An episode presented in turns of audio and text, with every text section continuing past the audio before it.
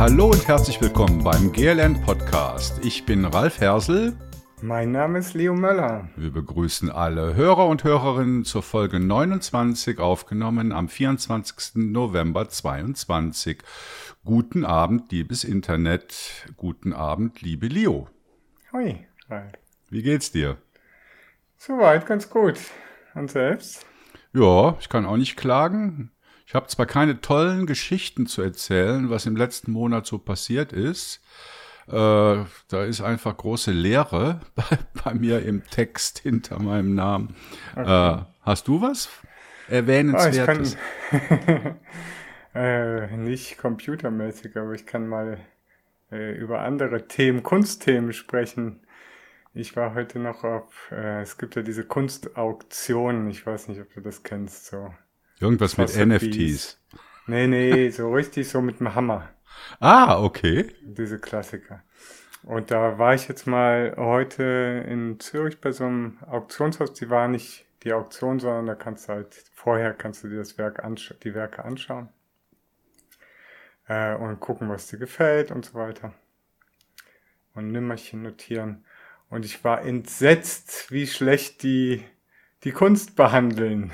Die waren da noch im Aufbau begriffen, wo ich da ankam. Das, äh, oder wo wir da heute Morgen ankamen um 10. Das war gerade der erste Tag von dieser dieses Preview-Woche, äh, wo man sich die Werke anschauen kann. Und du glaubst es kaum. Also da wird ein, ein Werk, was irgendwie 1,5 Millionen wert ist, einfach so angetatscht, ohne Handschuhe, grob an die Wand genagelt und das hat mich schon ein bisschen geschockt, muss ich ehrlich gesagt sagen. Ja gut, vielleicht war das, das Bild für 1,5 Millionen das günstigste.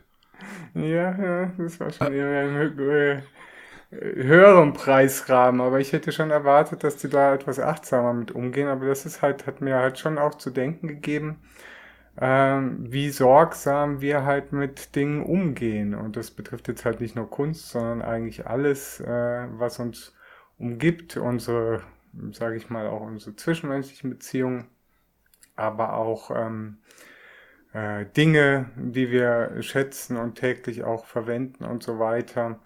Und äh, das liegt mir schon sehr am Herzen, auch dass man irgendwie seine Sachen pflegt, auch seine Kompis und möglichst lange irgendwie nutzt, solange es eben geht, weil wenn man so ein Gerät gut pflegt, hat man da lange Freude dran. Ja, aber Leo, der Wert der Kunst liegt doch nicht in der, im physischen Dasein, sondern im Inhalt der Kunst. Das hatte ich, äh, hätte ich auch vermutet, aber da, das kannst du dann an diesem, ich sage sag jetzt mal Second Market, weil es funktioniert im Prinzip so, also du bist jetzt quasi Künstlerin und erstellst ein Werk, dann äh, verschacherst du das halt über eine Galerie im besten Fall noch selbst oder an Sammler. Das ist eigentlich das Beste, was dir passieren kann.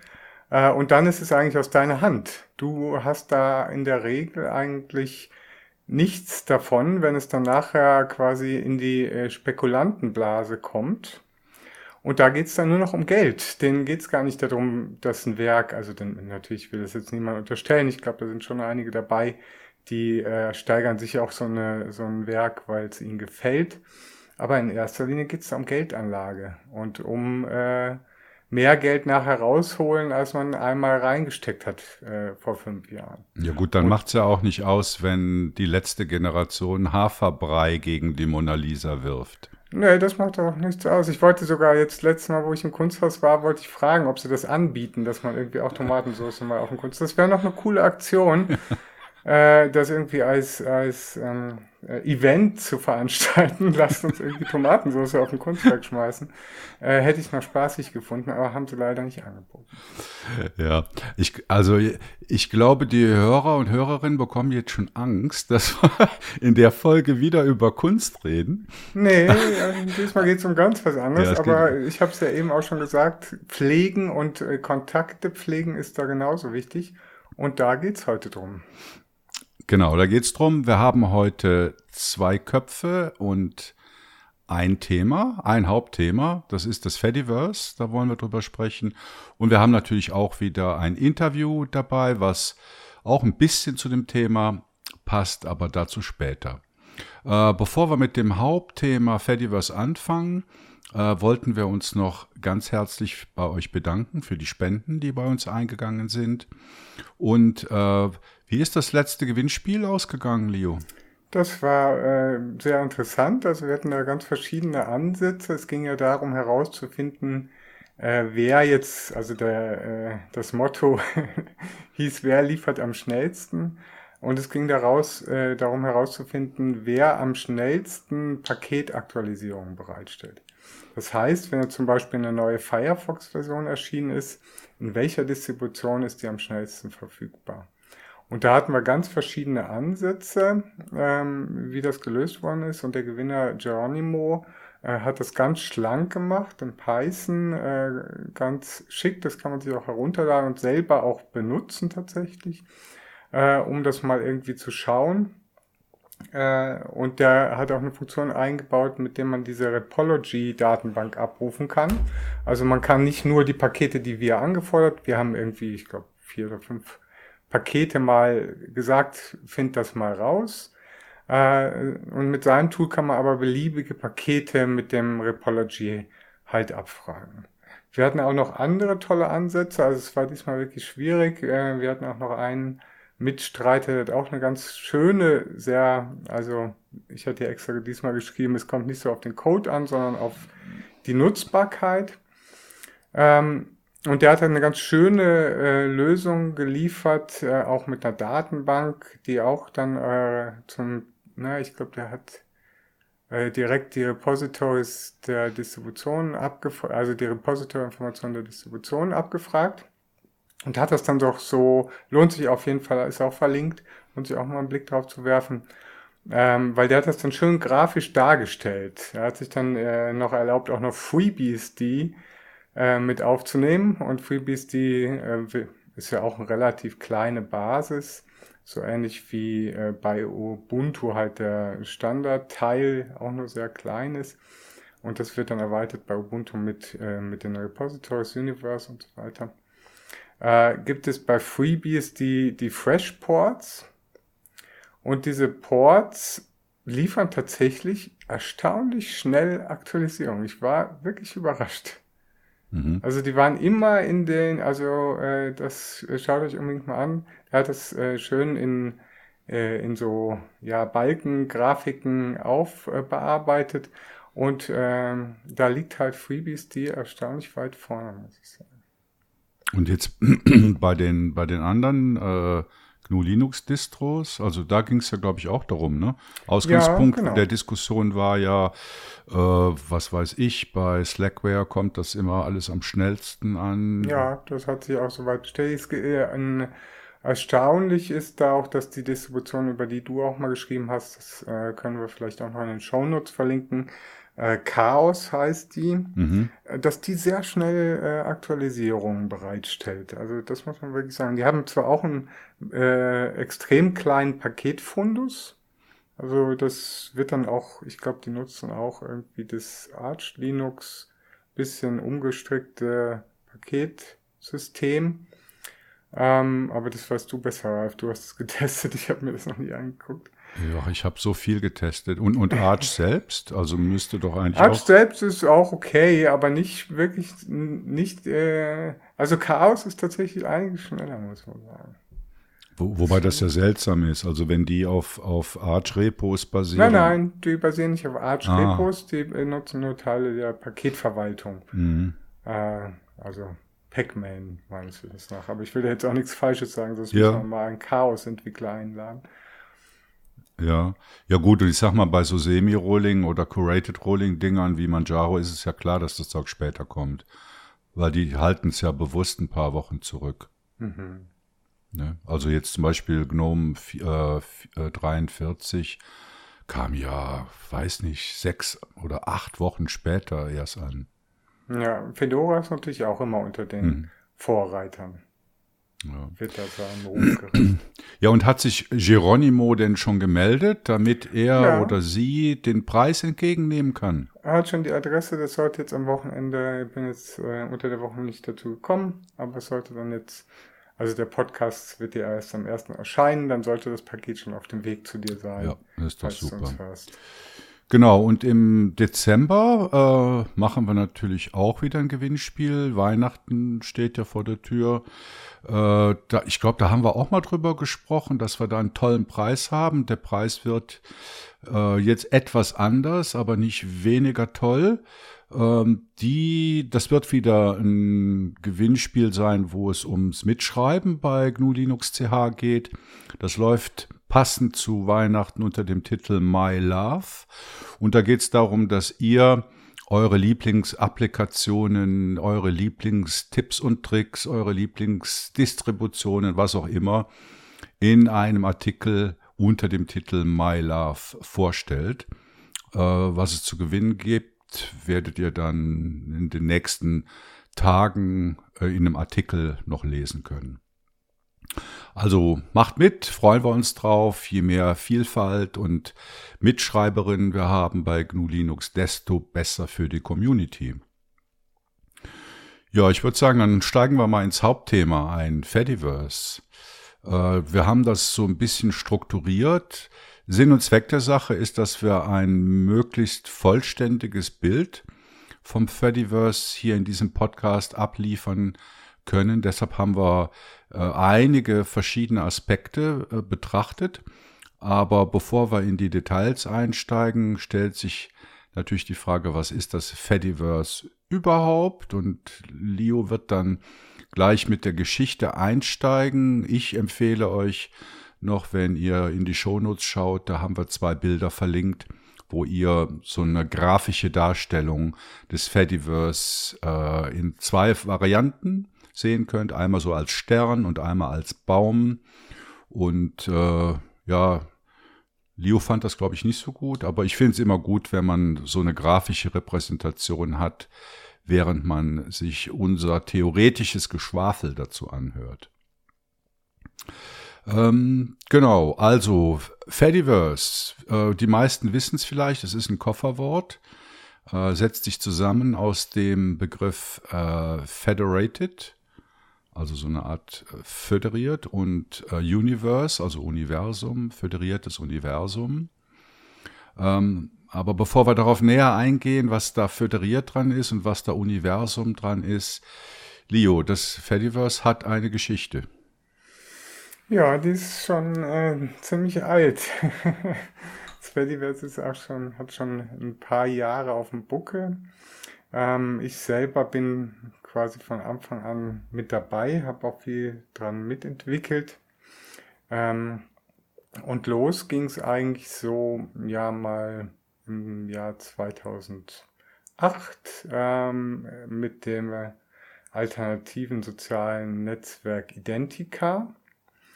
Ähm, das war eigentlich ziemlich beliebt, also die äh, haben sich dann relativ viele User dann drauf gestürzt ähm, und der Entwickler hat dann zu irgendeinem Zeitpunkt halt gesagt, er möchte das Ganze dann halt unter dem Namen, unter diesem Dach, was es schon gab, Statusnet halt ähm, als freie Software anbieten. Was er dann auch getan hat und hat dann halt noch einen Service etabliert, wo man sich dann irgendwie eigene Instanzen gegen Bezahlung äh, da lösen kann. Er hat auch in der Anfangsphase ein bisschen Venture Capital dafür erhalten. Und ähm, ja, da ist es dann eigentlich beigeblieben. Irgendwann ist dann halt diese ähm, Hauptinstanz, das ist eigentlich ein Problem, auf das wir immer wieder stoßen werden in der Geschichte des Fediverse, ähm, weil sich halt alle auf diese Hauptinstanz, also der damalige Identica, das gibt es immer noch, ist mittlerweile eine andere Software. Ähm, äh, auch mit einer Protokollimplementierung, äh, haben sich halt alle darauf gestürzt. Und irgendwann hat er halt gesagt, na, das mache ich jetzt dicht, das Ding. Und dann stand das halt da. Und äh, wie das halt so ist äh, bei solchen Sachen, also äh, ich sag mal immer so ein bisschen wird die Spreu vom Weizen getrennt. Da sind halt ganz viele halt einfach abgesprungen, ja, gibt's nicht mehr, okay, gehen wir halt wieder auf irgendein proprietäre soziale Netzwerke zurück. Und ähm, einige haben sich aber die Mühe gemacht zu sagen, hey, das wollen wir aber nicht aufgeben. Wir finden die Idee super. Also es ist ja ähm, äh, damals auf O-Status hieß die Protokollimplementierung, kann nicht so viel wie ActivityPub, wo wir noch drauf kommen werden, was äh, quasi der Nachfolger ist, ähm, auf O-Status basiert. Und ähm, da sind dann halt verschiedene Implementierungen raus entstanden. Schon relativ früh gab es dann halt äh, GNU Social. Äh, da war ich selber auch eigentlich über die fast die ganze Laufzeit aktiv daran beteiligt an der Implementierung von GNU Social.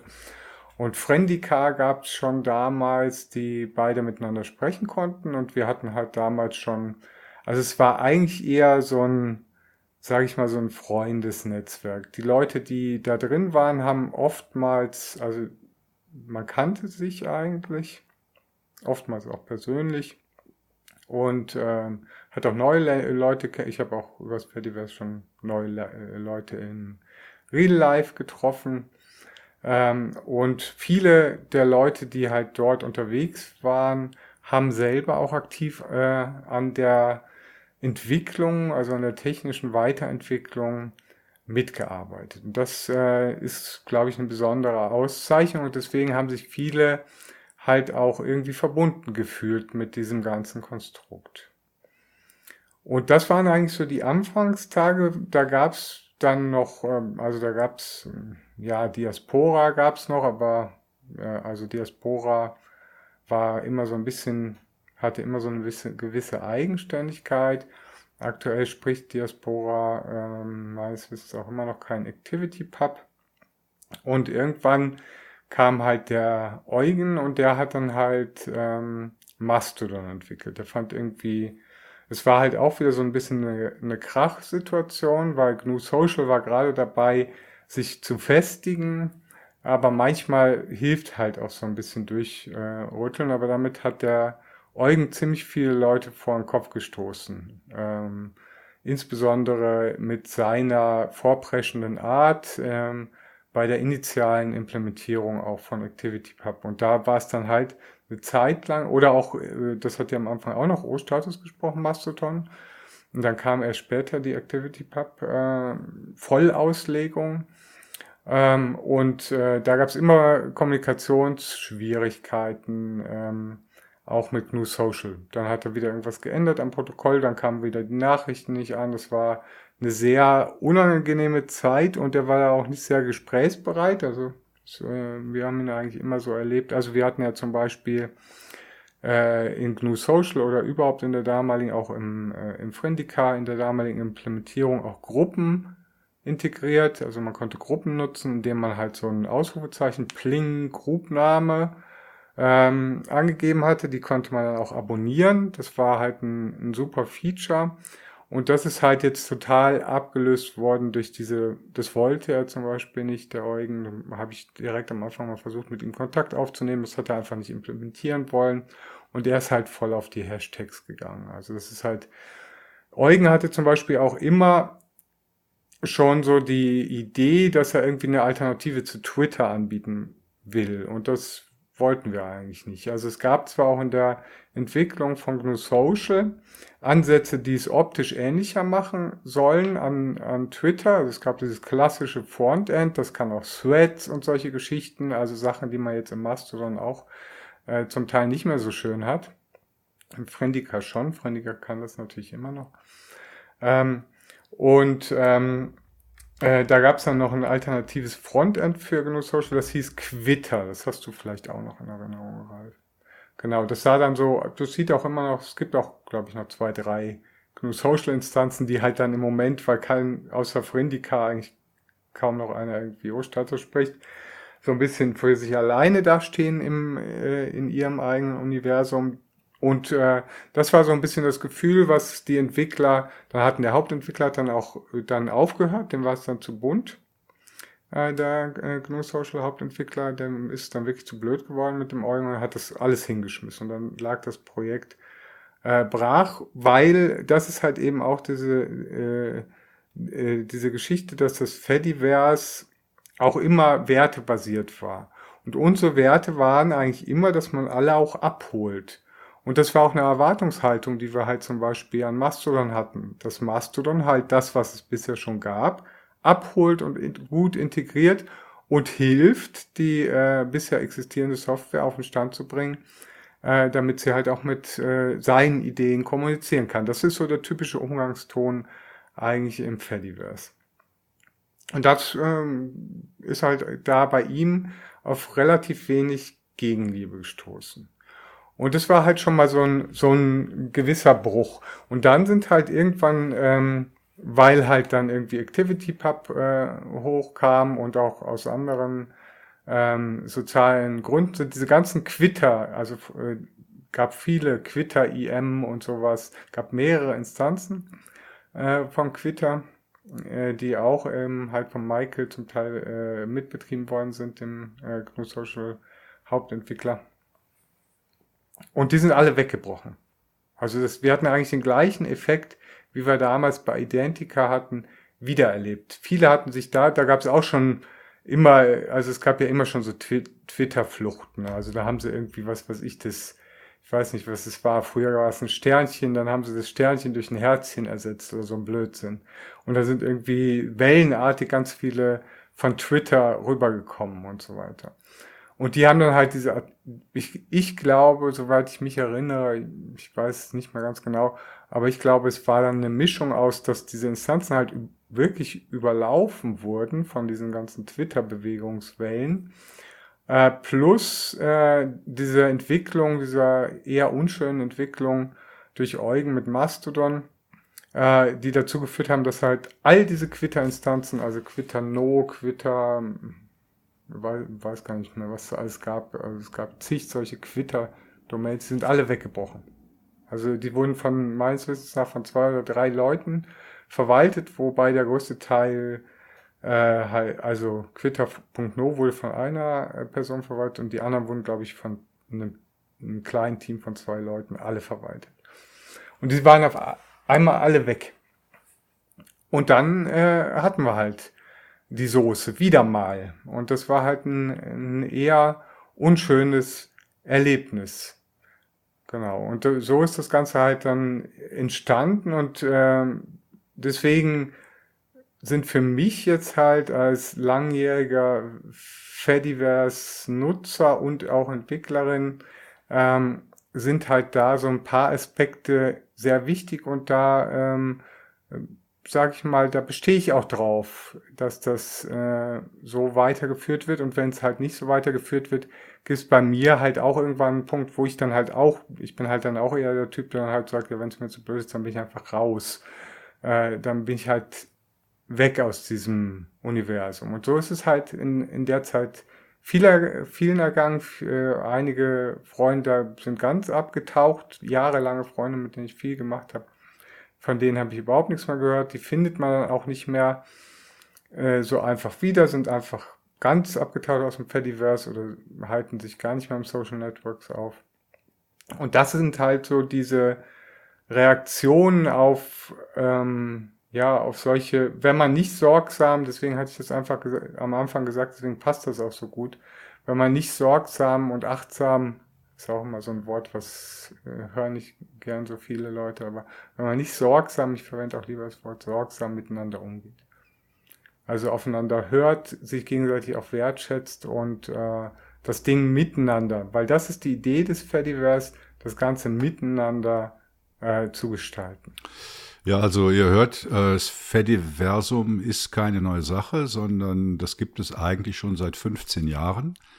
Leo hat gesagt äh, 2008.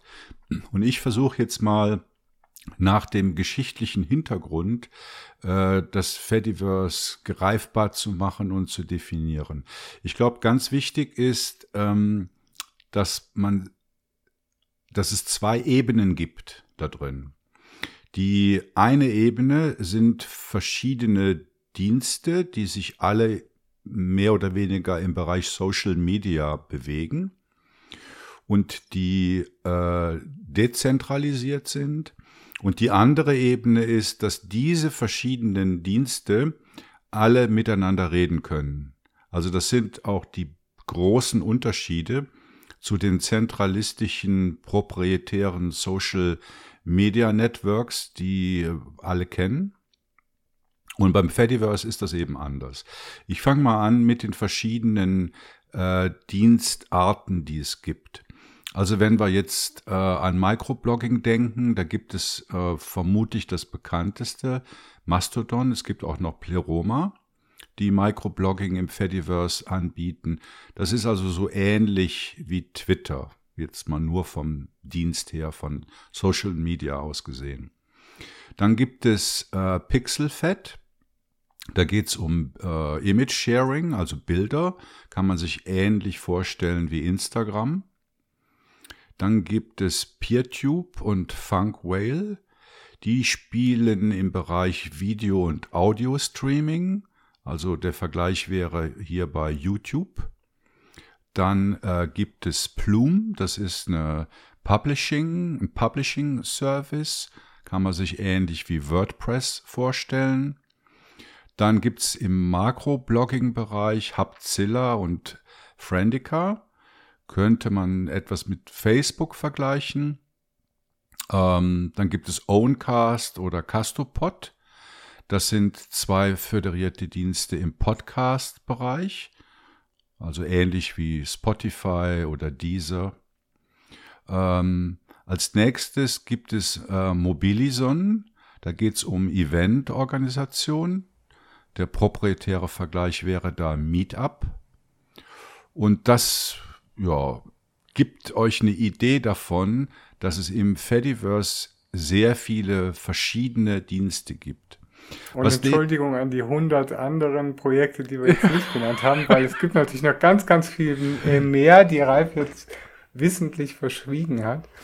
Ähm, unter anderem gibt es natürlich auch GNU Social noch. Äh, da kommt jetzt bald die Version 3 raus die dann natürlich vollständig neu implementiert wird. Jetzt das Ganze ist ja dann auch ähm, unter dem Dach der, äh, ja, der FSF sozusagen gelandet.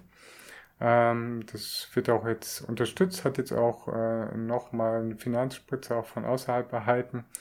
Und da wird jetzt äh, kräftig dran entwickelt. Und das kann natürlich ähm, wahrscheinlich sogar mehr als Mastodon, ehrlich gesagt. Mhm. Und da freue ich mich natürlich.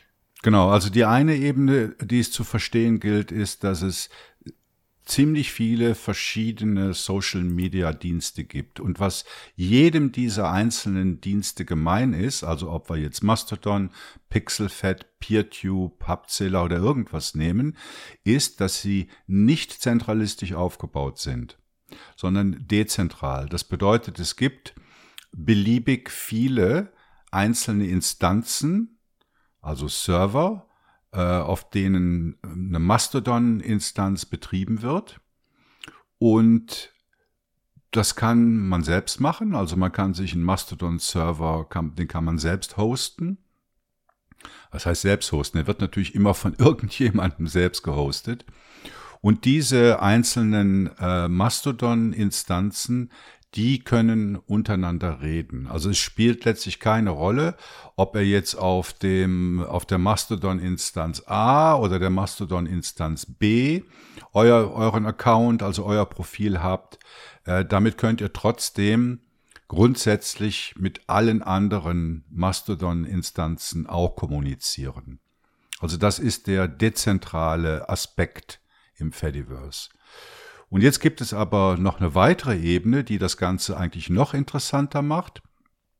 Diese verschiedenen Dienste können auch untereinander kommunizieren. Das erlaubt eben das ActivityPub-Protokoll, was ich dann gleich noch näher erkläre. Also angenommen, ihr habt jetzt einen Account auf irgendeiner Mastodon-Instanz, dann könnt ihr dort nach einem anderen Account auf einer Pixelfed-Instanz suchen und könnt dieser, diesem Account folgen und würdet dann in eurem Mastodon-Client Bilder äh, bekommen, die auf der Pixelfed-Instanz gepostet worden sind.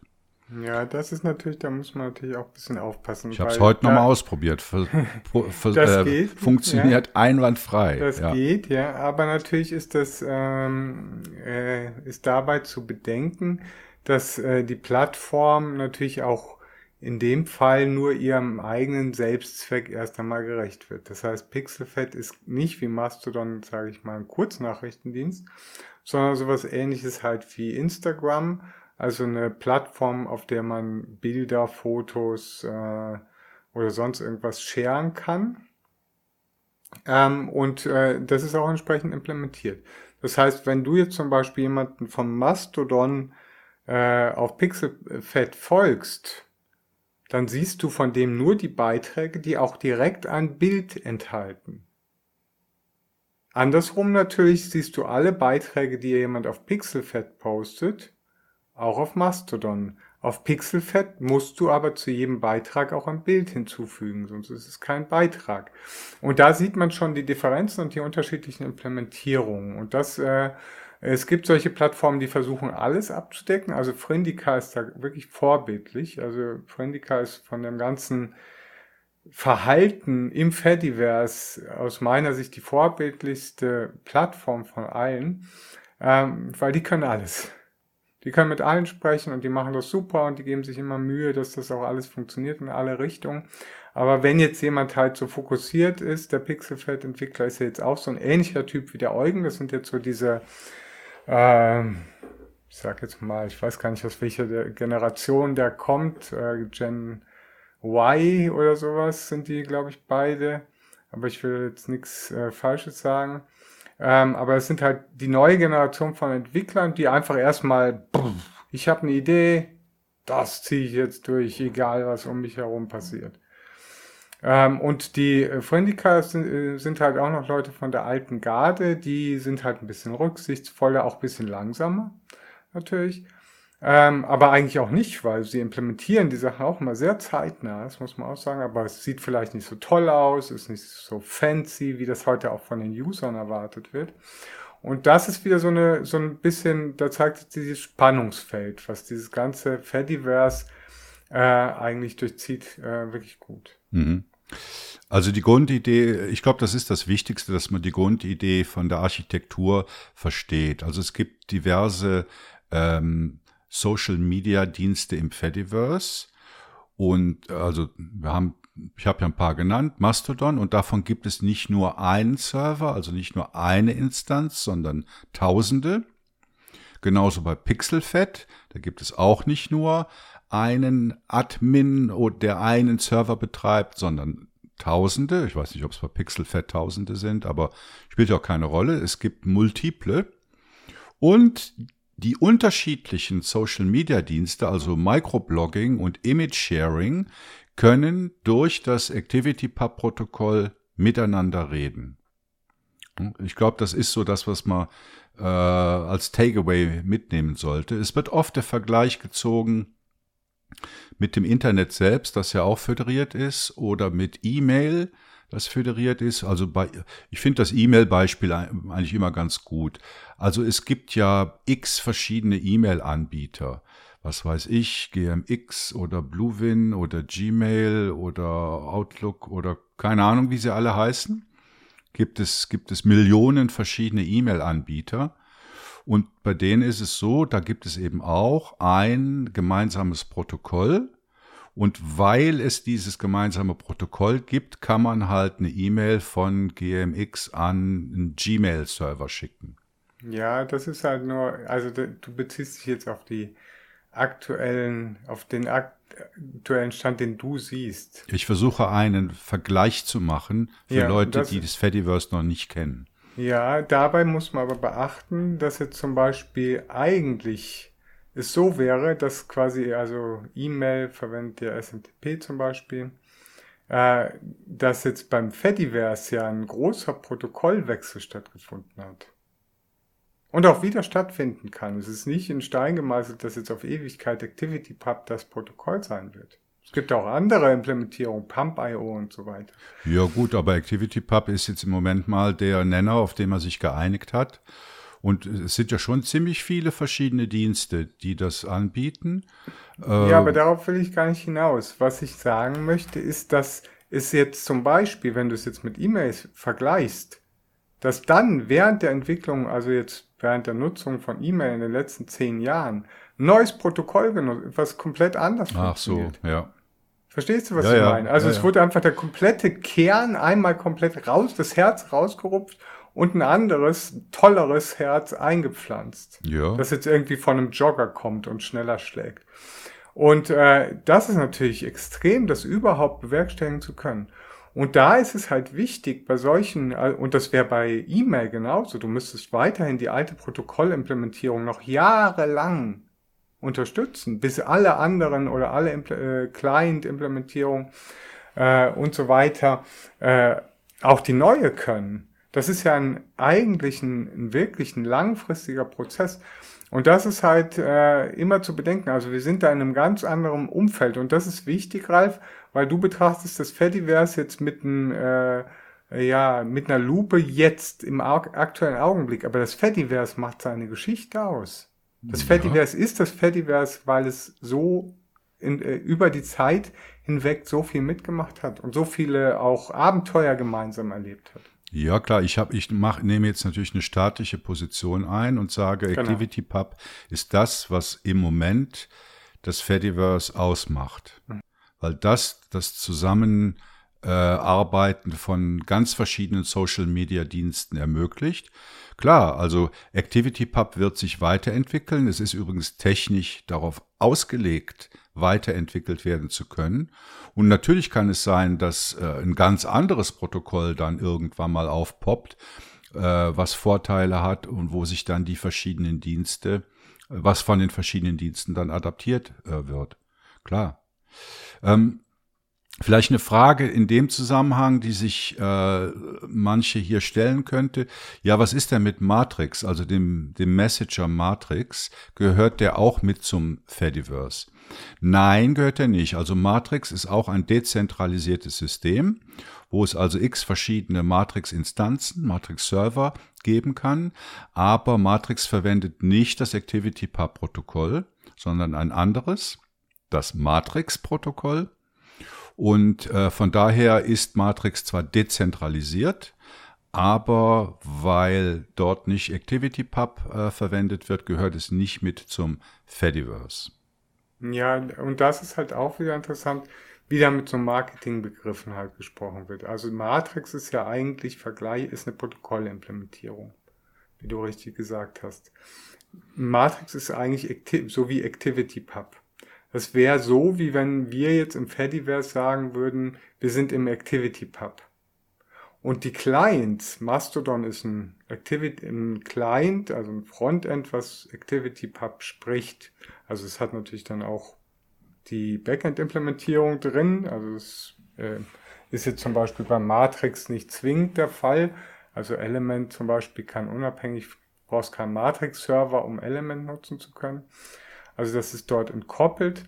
Ähm, aber das ist interessant, wie da mit, mit unterschiedlichen äh, Begrifflichkeiten gesprochen wird. Und äh, dort wäre jetzt zum Beispiel, also da der End-User zum Beispiel, würde jetzt auch nicht sagen, also wenn Matrix irgendwann mal auch über so einen Schwellenwert hinauskommt und alle jetzt sagen, wir brauchen jetzt einen alternativen Messenger, weil Donald Trump Signal aufgekauft hat oder was weiß ich was.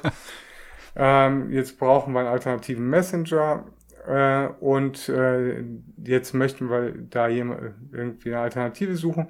Und das meiste, was die Leute dann finden werden, wird nicht Matrix die Protokollimplementierung sein. Vielleicht der Name, weil der halt dort so geläufig und das Marketingbegriff, das Protokoll wird als Marketingbegriff verwendet, was ich schwierig finde, äh, sondern Element.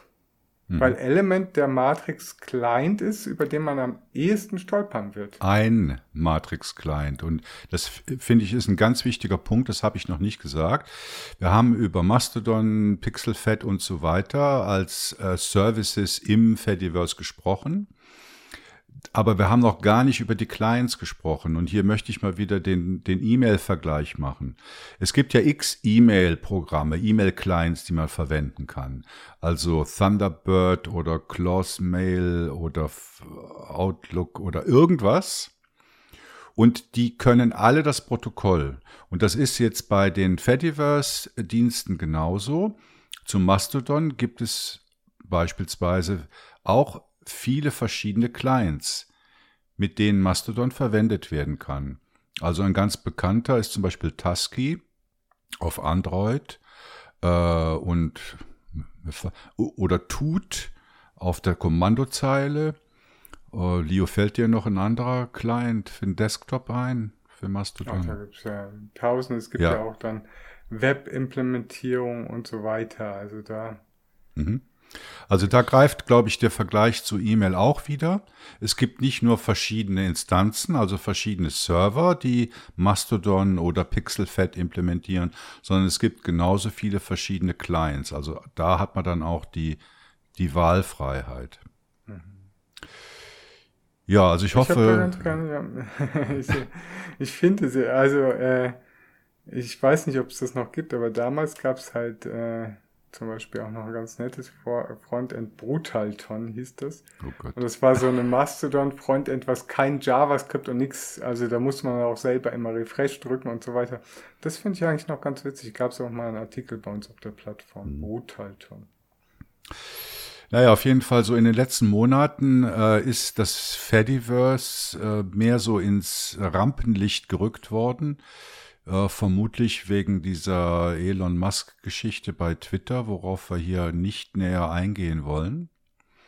Ähm, und heute oder ja, diese Woche gab es noch interessante Meldungen, dass sich nämlich ehemals proprietäre und zentralistische Dienste, dass die auch erwägen, das ActivityPub-Protokoll zu unterstützen, namentlich Tumblr und Flickr.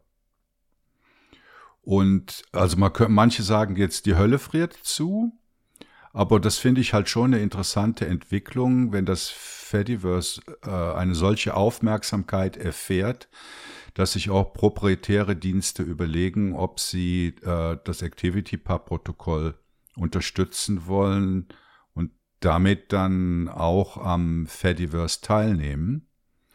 Da fällt aber die erste Ebene weg. Also ich weiß jetzt nicht, wie es technisch bei Tumblr und Flickr ist, aber da kann man ja jetzt nicht hingehen und sagen, ich lade mir jetzt den, den Server Source Code runter und äh, installiere mir meine eigene Tumblr oder Flickr Instanz.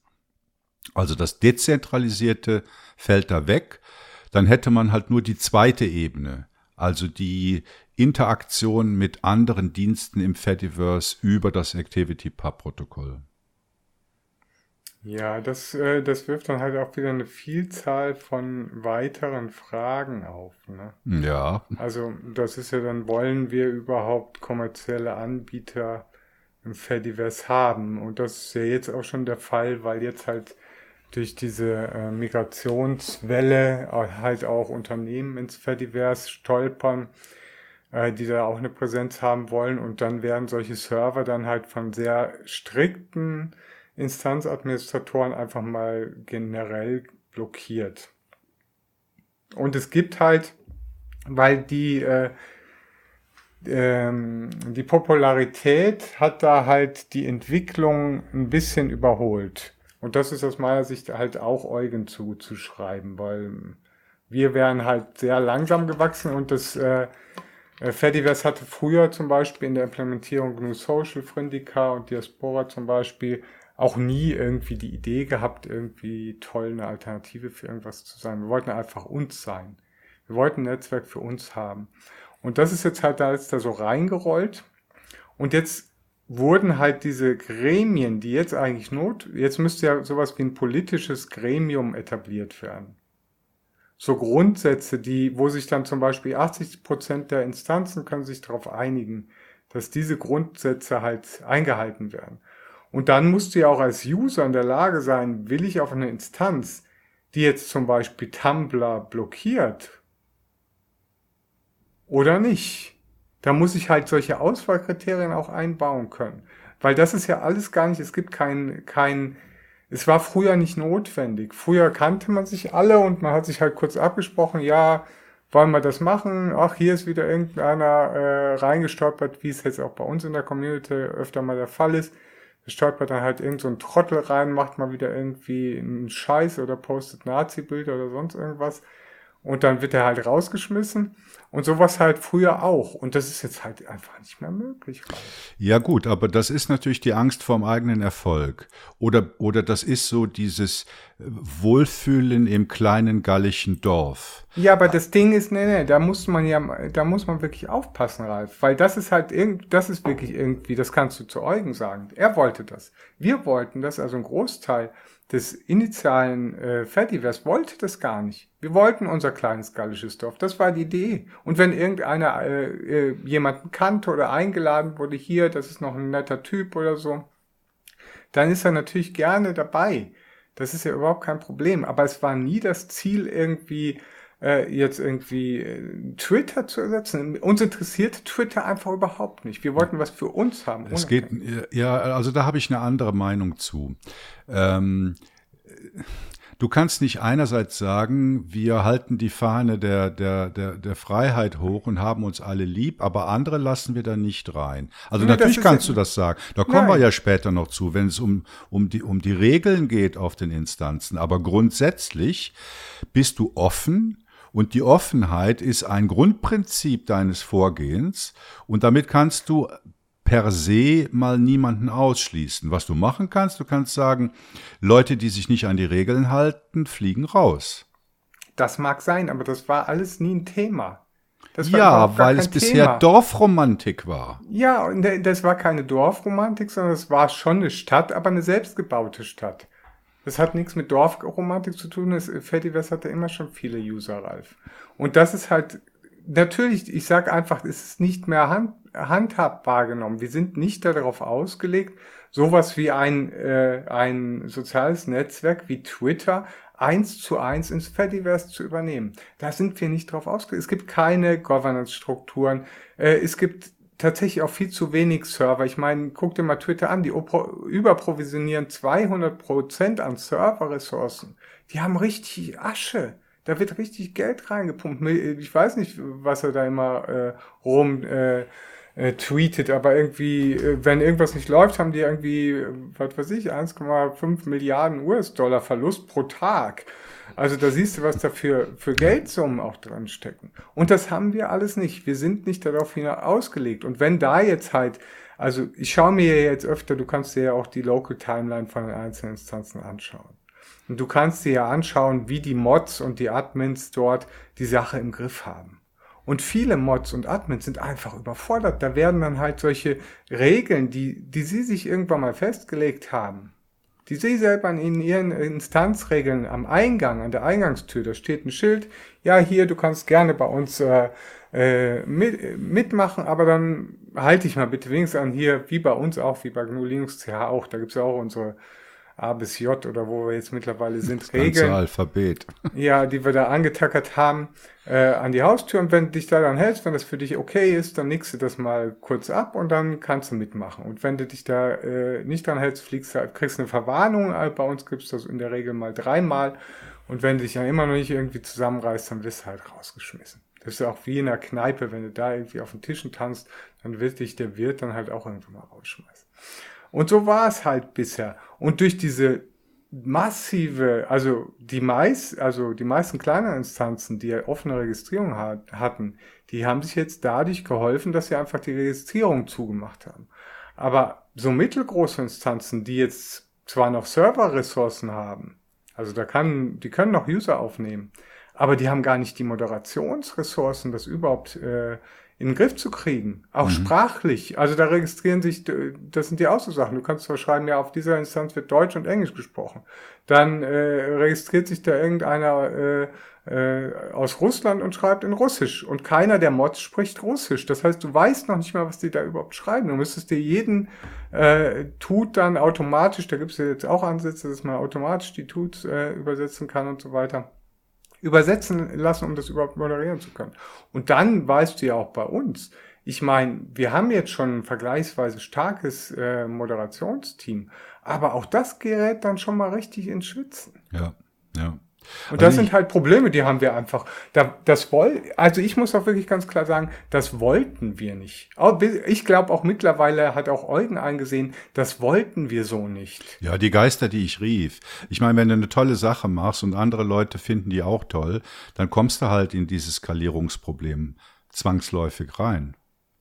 Ja, aber wir haben diese Geister ja nicht gerufen. Irgendeiner hat irgendwie äh, äh, sein Scheißhaus ausgekippt in einem anderen sozialen Netzwerk. Und dann sind, sind auf einmal alle rübergespielt. Aber wir wollten ja jetzt nicht über das Thema äh, nee, da wollten wir nicht drüber Thema reden. reden. aber ich sag dir mal, und das ist halt genau diese, diese Geschichte, dass, äh, dass wir, wo, wir als quasi, als Gruppe, als überschaubare Gruppe, die das mitentwickelt haben, äh, du, du kannst uns, wenn du jetzt auch wirklich äh, ASIC sein willst, auch uns Nerds nennen, wo, wo ich mich absolut dagegen wehre. Aber ich sage jetzt mal, als kleine Gruppe, die technisch versiert ist und auch aktiv mit an der Gestaltung, sei es politisch, sei es technisch und so weiter des Fediversums äh, mitbeteiligt waren, die kannst du jetzt nicht einfach überrennen von Leuten, die überhaupt gar keine Ahnung haben, was, wie die Prinzipien, die Grundsätze. Also eigentlich müsstest du mal äh, wie so ein Führerschein machen. Ja, für deshalb machen das, wir Podcast, Leo. Genau, aber für mich, ich sage es mal einfach mal im Vergleich, für mich ist das ein ähnliches Erlebnis wie damals in der Entwicklung des Internets. Es ist ein ähnliches Erlebnis für mich, weil ich habe damals, ich habe ja damals schon mit äh, BBS, ich hatte auch eine eigene BBS, war da Sysop und so äh, und hatte das sehr lange. Da kannten wir alle User, wir haben Grillpartys veranstaltet und so weiter. Äh, und dann kam das Internet und dann kam das Ömmerken auf einmal ins Internet rein. Und das ist ja alles. Ich will das gar nicht, das, das ist ja nichts, was ich verteufeln will. Also ich das find, ist nur, wir brauchen eine Zeit. Ja, wir brauchen, wir brauchen eine Adaptierungszeit. Zeit. Ja, ja, die Strukturen, du hast es gesagt, die Strukturen sind nicht vorhanden. Es ist ein zu schnelles Wachstum. Es ist, es sind Stürme, die im Moment blasen. Und ich möchte mich aber ganz klar äh, davon distanzieren, dass wir hier die, den Eindruck erwecken könnten, dass es sich um Elitarismus handelt. Das hat damit gar nichts zu tun. ja, es riecht aber so ein bisschen danach. Naja, aber das hat wirklich nichts damit zu tun. Das hat, das hat eher was mit Überforderung zu tun. Ja, okay. Was, aber Überforderung kann eben auch anders ausgelegt werden, so nach dem Sinne, ja, euch wollen wir nicht. Ja, aber das ist es ja nicht. Das hat nichts zu tun äh, damit, dass wir euch nicht wollen. Wir schaffen es einfach nicht. Ja. Wenn wir euch wollen, dann bringt ihr auch was mit. Das ist wie bei GNU Linux CH. Ja, darauf, ihr lest, darauf können wir uns einigen. Auch. Ja, darauf, darauf können wir uns einigen. Gut, äh, wir haben noch viel hier stehen, was wir erklären äh, möchten. Also ich denke mal so Fediverse, die verschiedenen Dienste, das Dezentralisierte und dass verschiedene Dienste miteinander reden können, sollte jetzt eigentlich klar geworden sein. Jetzt haben wir ganz viel über dieses zugrunde liegende Protokoll ActivityPub gesprochen. Äh, ihr findet auch einen Artikel dazu, den ich gestern bei GNU Linux CH geschrieben habe. Also wenn ihr das hört, ist das dann vor zwei Wochen. Hits beschert hat. Ja, da, da hatten wir, wir wissen, wir wissen nicht, ob es da lag. Also wir hatten irgendwie einen, einen Hit-Zuwachs äh, auf der Seite äh, äh plus, also 500 Prozent. Also fünfmal mehr ungefähr als normalerweise. Und ähm, ich habe den Artikel gestern Abend geschrieben. Der ist eigentlich ziemlich langweilig. Äh, deshalb wundert mich das, den als Erklärungsversuch heranzuziehen. Äh, wir werden es in den nächsten Tagen sehen, ob es daran gelegen hat, dass an einem Tag auf einmal die, die Leserzahlen äh, ums, äh, ja, ums Fünffache nach oben schießen. Naja, egal. Also ActivityPub. In Shownotes findet ihr den Link auf den äh, Artikel. ActivityPub ist ein Protokoll äh, für dezentrale soziale Netzwerke, wie ihr ja mittlerweile schon gehört habt, was vom W3C äh, Konsortium, also vom World Wide Web Konsortium, äh, betreut wird. Das kann man auch da nachlesen. Im Artikel habt ihr da Links drauf auf die Protokollspezifikation. Und ich will es jetzt gar nicht technisch machen, sondern nur ganz grob mal erklären, was es darin gibt. Da gibt es natürlich äh, die User, also die heißen da Actors. Also wenn man einen User-Account hat bei Mastodon, dann gibt es halt einen Record. Äh, für diesen Actor, wo halt so die Metadaten für eure Person drin stehen. Und dann gibt es diverse Sammlungen von Daten, von Daten, Collections heißen die. Also jeder Actor hat eine Inbox und eine Outbox, also so ähnlich wie bei E-Mail, Posteingang, Postausgang. Dann gibt's weitere Sammlungen, zum Beispiel über die Followers, über die äh, Leuten, denen man folgt, also die Following-Leute.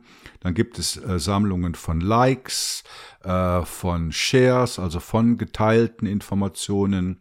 Also so die diversen Sammlungen, die man sich so in einem äh, Social-Media-Netzwerk vorstellen kann. Und dann gibt's aber auch eine Reihe von Aktivitäten, die man über dieses äh, ActivityPub-Protokoll verschicken kann. Tatsächlich ist es eine Ebene tiefer. Activity Stream heißt die, die Datenobjektdefinition, die gehört mit zu ActivityPub dazu. Da gibt es Aktivitäten wie akzeptieren, hinzufügen, blockieren, neuen Inhalt erzeugen, etwas löschen, disliken, folgen, ignorieren, einladen, teilnehmen, verlassen, äh, Fragen stellen, zurückweisen oder einfach nur lesen. Also alles Aktivitäten, die man auf diesen Posts äh, machen kann. Und dann gibt es natürlich konkrete Inhalte. Also es gibt Artikel, es gibt Audioinhalte, Dokumente, Ereignisse, Bilder, Notizen, Seiten, Orte, also geografische Orte, Profilinformationen, äh, Relationships, also Verbindungsinformationen, äh, Videodaten oder Grabsteine. Also, also äh, Tombstones, das sind äh, Orph wie sagt man das auf Deutsch? Das sind Orphans, also gelöschte Inhalte, die nicht mehr relevant sind. Also viel mehr möchte ich dazu auch nicht sagen. Also nochmal Zusammenfassung, es gibt so alle möglichen Inhaltstypen, die man sich vorstellen kann. Dann gibt es eine Vielzahl von Aktivitäten, mit denen man Aktionen auslöst äh, im ActivityPub-Protokoll. Und es gibt ähm, die Nutzer und diverse Sammlungen, Follower, Likes und so weiter. Die sind alle wohl definiert in der Spezifikation und werden halt von den einzelnen Instanzen, also Hapzilla, Friendica, Mastodon, implementiert und alle sprechen die gleiche Sprache und benutzen die gleichen Objekte und Aktionen in diesem Umfeld. Leo, reicht das, um ActivityPub ja, zu erklären? Ja, das reicht. Es ist, äh, also, ja, also es ist auf jeden Fall ein bisschen intelligenter implementiert ähm, als O-Status. Äh, wobei das äh, hängt dann natürlich auch immer noch davon ab, wie das, sage ich jetzt mal, Frontend oder der Client das dann entsprechend umsetzt. Also wir hatten zum Beispiel, ich erinnere mich da äh, an früher, äh, wir hatten da einen alten äh, GNU Social Version. Da kann man ja dann auch, auch wie beim Mastodon, kannst du dann Ad sagen, Ad Leo zum Beispiel und Leo. Äh, und dann hat er es halt vervollständigt mit den Instanznamen. Und wenn du dann umgezogen bist mit, äh, du kannst auch bei GNU Social schon quasi alles exportieren und auf der neuen Instanz dann importieren und solche Sachen. Das gleiche, was du bei Mastodon halt auch kannst. Ähnlich äh, äh, komfortarm. Äh, und wenn du dann halt umgezogen bist, dann hat das halt mit dieser Autovervollständigung nicht mehr geklappt. Das heißt, unsere Empfehlung, deswegen musste man früher erstmal immer fragen, hallo, ich möchte gerne mal von der, der Instanz, die wird jetzt aufgelöst, der Admin hört irgendwie auf, was soll ich denn tun? Und dann haben wir immer gesagt, wähl auf jeden Fall einen anderen Usernamen, weil sonst hast du Probleme. Und all diese Dinge gehören mittlerweile zum Glück der Vergangenheit an. Aber das ist noch gar nicht so lange her. Ich würde mal sagen, ja, ich weiß nicht wie viele Jahre, aber es ist, äh, ich erinnere mich noch lebhaft an, äh, an dieses Geschehen. Und da hat sich natürlich schon extrem viel getan. Also das, äh, das muss man auch wirklich, ähm, also ActivityPub ist ein ganz, äh, ganz tolles Protokoll. Es ist auch äh, wirklich besser. Es äh, ist wirklich eine Weiterentwicklung, die ich sehr schätze äh, und von der wir jetzt halt alle auch profitieren. Und da gibt's halt dann auch immer, die machen auch immer regelmäßig Konferenzen. Da kann man sich auch mal die Talks dann, äh, sofern es Aufnahmen gibt, mal anschauen. Das ist alles hochspannend, wenn man sich da noch weiter reinarbeiten möchte. Genau, unser nächstes Kapitel heißt Der Einstieg. Und da geht es ein bisschen darum, ja, wie nähert man sich denn jetzt diesem, diesem Fediversum, wie steigt man am besten ein, weil äh, es ist ja nicht ein zentraler Service und ein Dienst, wo man hingeht und sich einen Account klickt und dann da Facebookt oder was, sondern es ist halt schon ein bisschen intelligenter und äh, variantenreicher. Und jetzt ist es ja so, dass äh, wegen dieser Twitter-Geschichte halt Mastodon in aller Munde ist. Und davon würde ich mich jetzt nicht äh, irritieren lassen sondern mein Vorschlag wäre, ihr überlegt euch, was denn so euer liebster Social Media Service ist. Also steht ihr mehr so auf Bilder oder auf Musik oder auf Events oder Microblogging oder Buchbesprechungen? Was ist so euer Hobby? Wofür interessiert ihr euch? Dann habt ihr nämlich schon mal den richtigen Pfad, ob ihr euren ersten Account im Fediverse auf Mastodon oder Pixelfed oder vielleicht doch eher auf äh, einer Instanz oder einem Dienst eröffnet, wo es um Podcasts oder um Buchbesprechungen geht. Also das wäre mal so die erste Überlegung. Dann äh, gibt es natürlich viele Seiten, die euch die Auswahl leichter machen. Ich habe im äh, in den Show Notes habe ich äh, einige äh, Links hinterlegt die euch da Hilfestellung bieten. Es gibt sogar auf, ähm, auf dem Hauptserver von Mastodon gibt es eine Seite, die heißt Join Mastodon. Und wenn man da äh, sich äh, einen Account anlegen will, wird man äh, glücklicherweise äh, direkt mal auf so ja, äh, ein Fragespiel oder Filter geschickt, wo man sagt, ja, welche Sprache sprichst du, aus welcher Religion kommst du, welches Thema interessiert dich. Also da sind wir dann schon eine Ebene tiefer. Wie gesagt, erstmal überlegen, äh, wollt ihr Bilder, wollt ihr Video, Musik, Events, Microblogging, was habt ihr bisher am meisten gemacht, was spricht euch an? Damit habt ihr mal die erste Entscheidung getroffen, ob ihr den ersten Account jetzt auf Mastodon oder Hubzilla oder Castopod anlegt.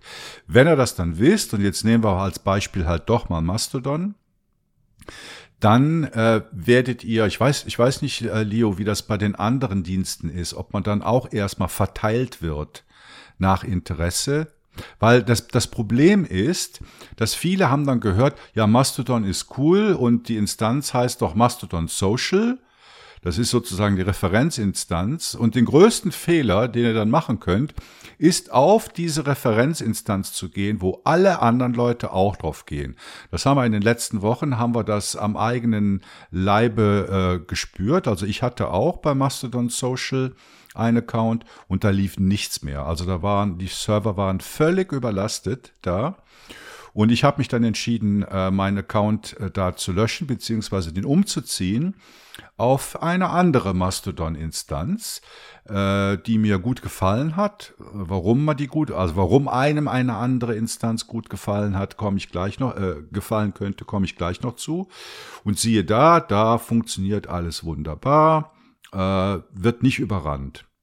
Also, Tipp, startet nicht mit der größten Instanz, startet nicht mit der Instanz, auf die alle gehen, sondern geht auf die Instanz, die euch am meisten zusagt.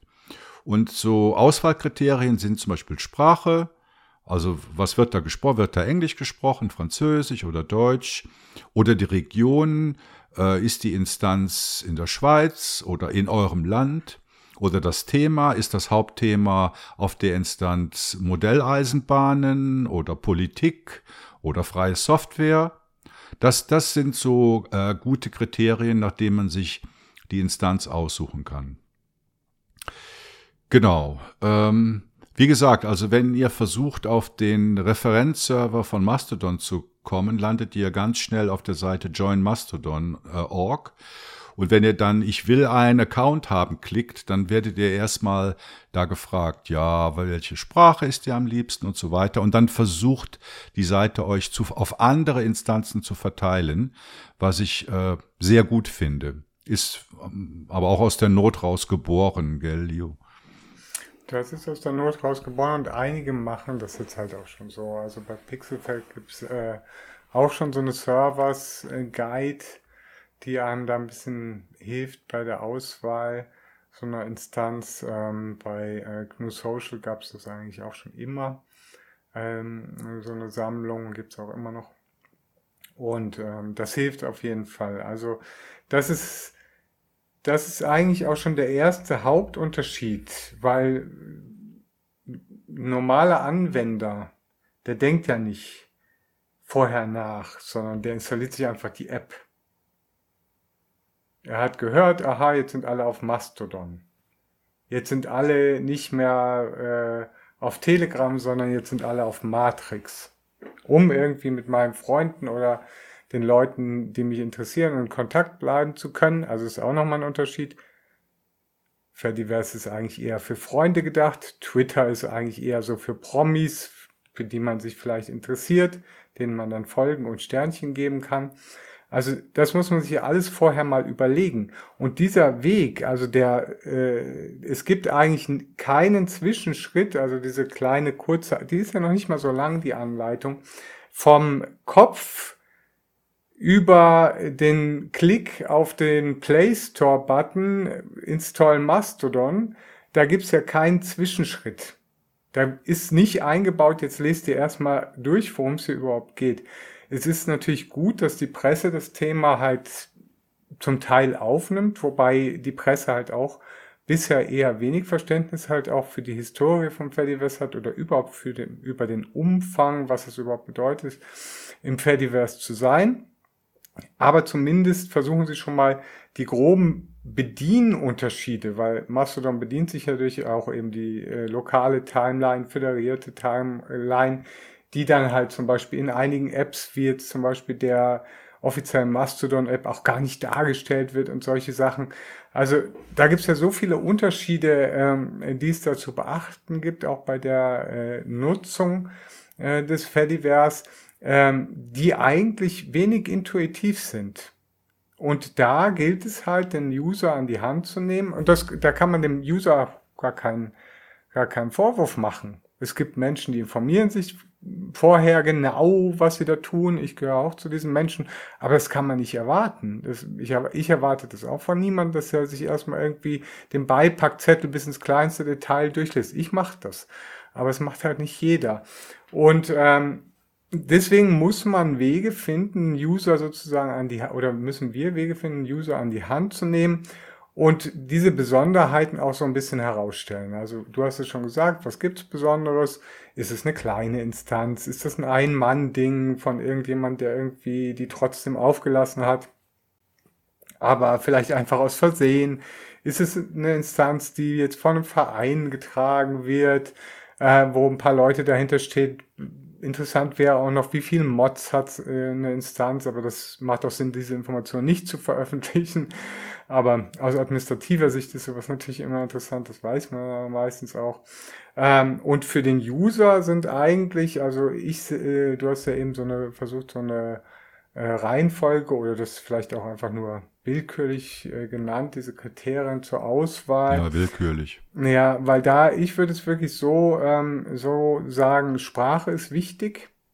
Weil wenn der Mod sagt, du kannst bei uns in der äh, lokalen Timeline nur Englisch, wie zum Beispiel auf Fostodon, Fostodon, die haben keine Mods, die irgendeine andere Sprache sprechen. Ich äh, schreibe meine Posts in Englisch und Deutsch.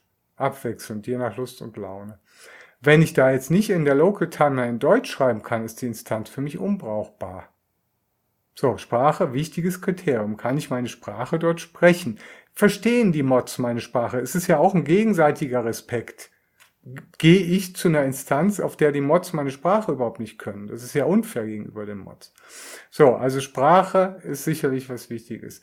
Dann ähm, sehe ich das Thema äh, ja es gibt ja so spezialisierte Instanzen, die jetzt zum Beispiel irgendwie Katzenbilder oder Blobs sind sehr beliebt. Sagen, nehmen wir mal Blobs. Es gibt jetzt die Instanz blob.social. Die liebt Blobs. Ich liebe Blobs auch. Ist jetzt bei mir nicht der Fall, aber ich gewöhne mich langsam dran. Aber die, alle, die da sind, finden Blobs toll. Und Was Blobs? Ich, Binary ja, Large Objects. Nein, es gibt doch diese Emojis, diese Blob-Emojis. Ach Gott, so. Diese kleinen Blob-Emojis. Ja, das ist sehr beliebt im Fediverse. Ja. Da gibt's, sagen wir mal, es gibt jetzt die Instanz blob.social. Und das spricht mich jetzt an und dann würde ich mich gerne da irgendwie drauf bewerben, nenne ich es jetzt mal. Äh, und deswegen finde ich diesen Punkt Thema, also fast noch nicht mal so wichtig wie den Punkt Regeln. Weil du kannst ja auch immer Leute folgen von anderen Instanzen, die dir gefallen. Es geht dann ja da nur darum, was in der lokalen Timeline durchläuft. Ist das für dich in der lokalen Timeline interessant? Und ähm, deswegen finde ich eigentlich, der erste Kriterium, was, äh, an, äh, an dem man sich orientieren sollte, ist die Sprache fair sein beim Sprachenwahlen, kann die Mods auch meine Sprache. Der zweite Punkt sind die Regeln. Kann ich mich da mit meinem Gewissen an diese Regeln halten, die diese Instanz aufstellt? Und das heißt auch noch nicht, dass irgendwie die Instanz dann selber, es können trotzdem noch Arschlöcher sein. Also ich habe mich zum Beispiel, ich persönlich jetzt nichts, ich will jetzt hier nicht wetten, aber ich habe mich auf Fostodon mit den Admins überhaupt nicht wohlgefühlt. Die sind so ziemliche äh, leicht äh, rechts angehauchte äh, Dad-Joke-Leute. Und ich fühle mich da nicht wohl. Ich habe meine Entscheidung war dann halt, ne, ist nicht meine Instanz. Es gibt Leute, die fühlen sich da super. Also, Sprache ist wichtig, Regeln sind wichtig. Und dann kann man immer noch gucken, ja, ist das jetzt irgendwie Thema und Region würde ich jetzt gleichwertig äh, nehmen, weil habe ich jetzt zum Beispiel, es gibt jetzt auch jemanden, der hat irgendwie Swiss Talk äh, ist anscheinend auch so ein Twitter-Promi gewesen.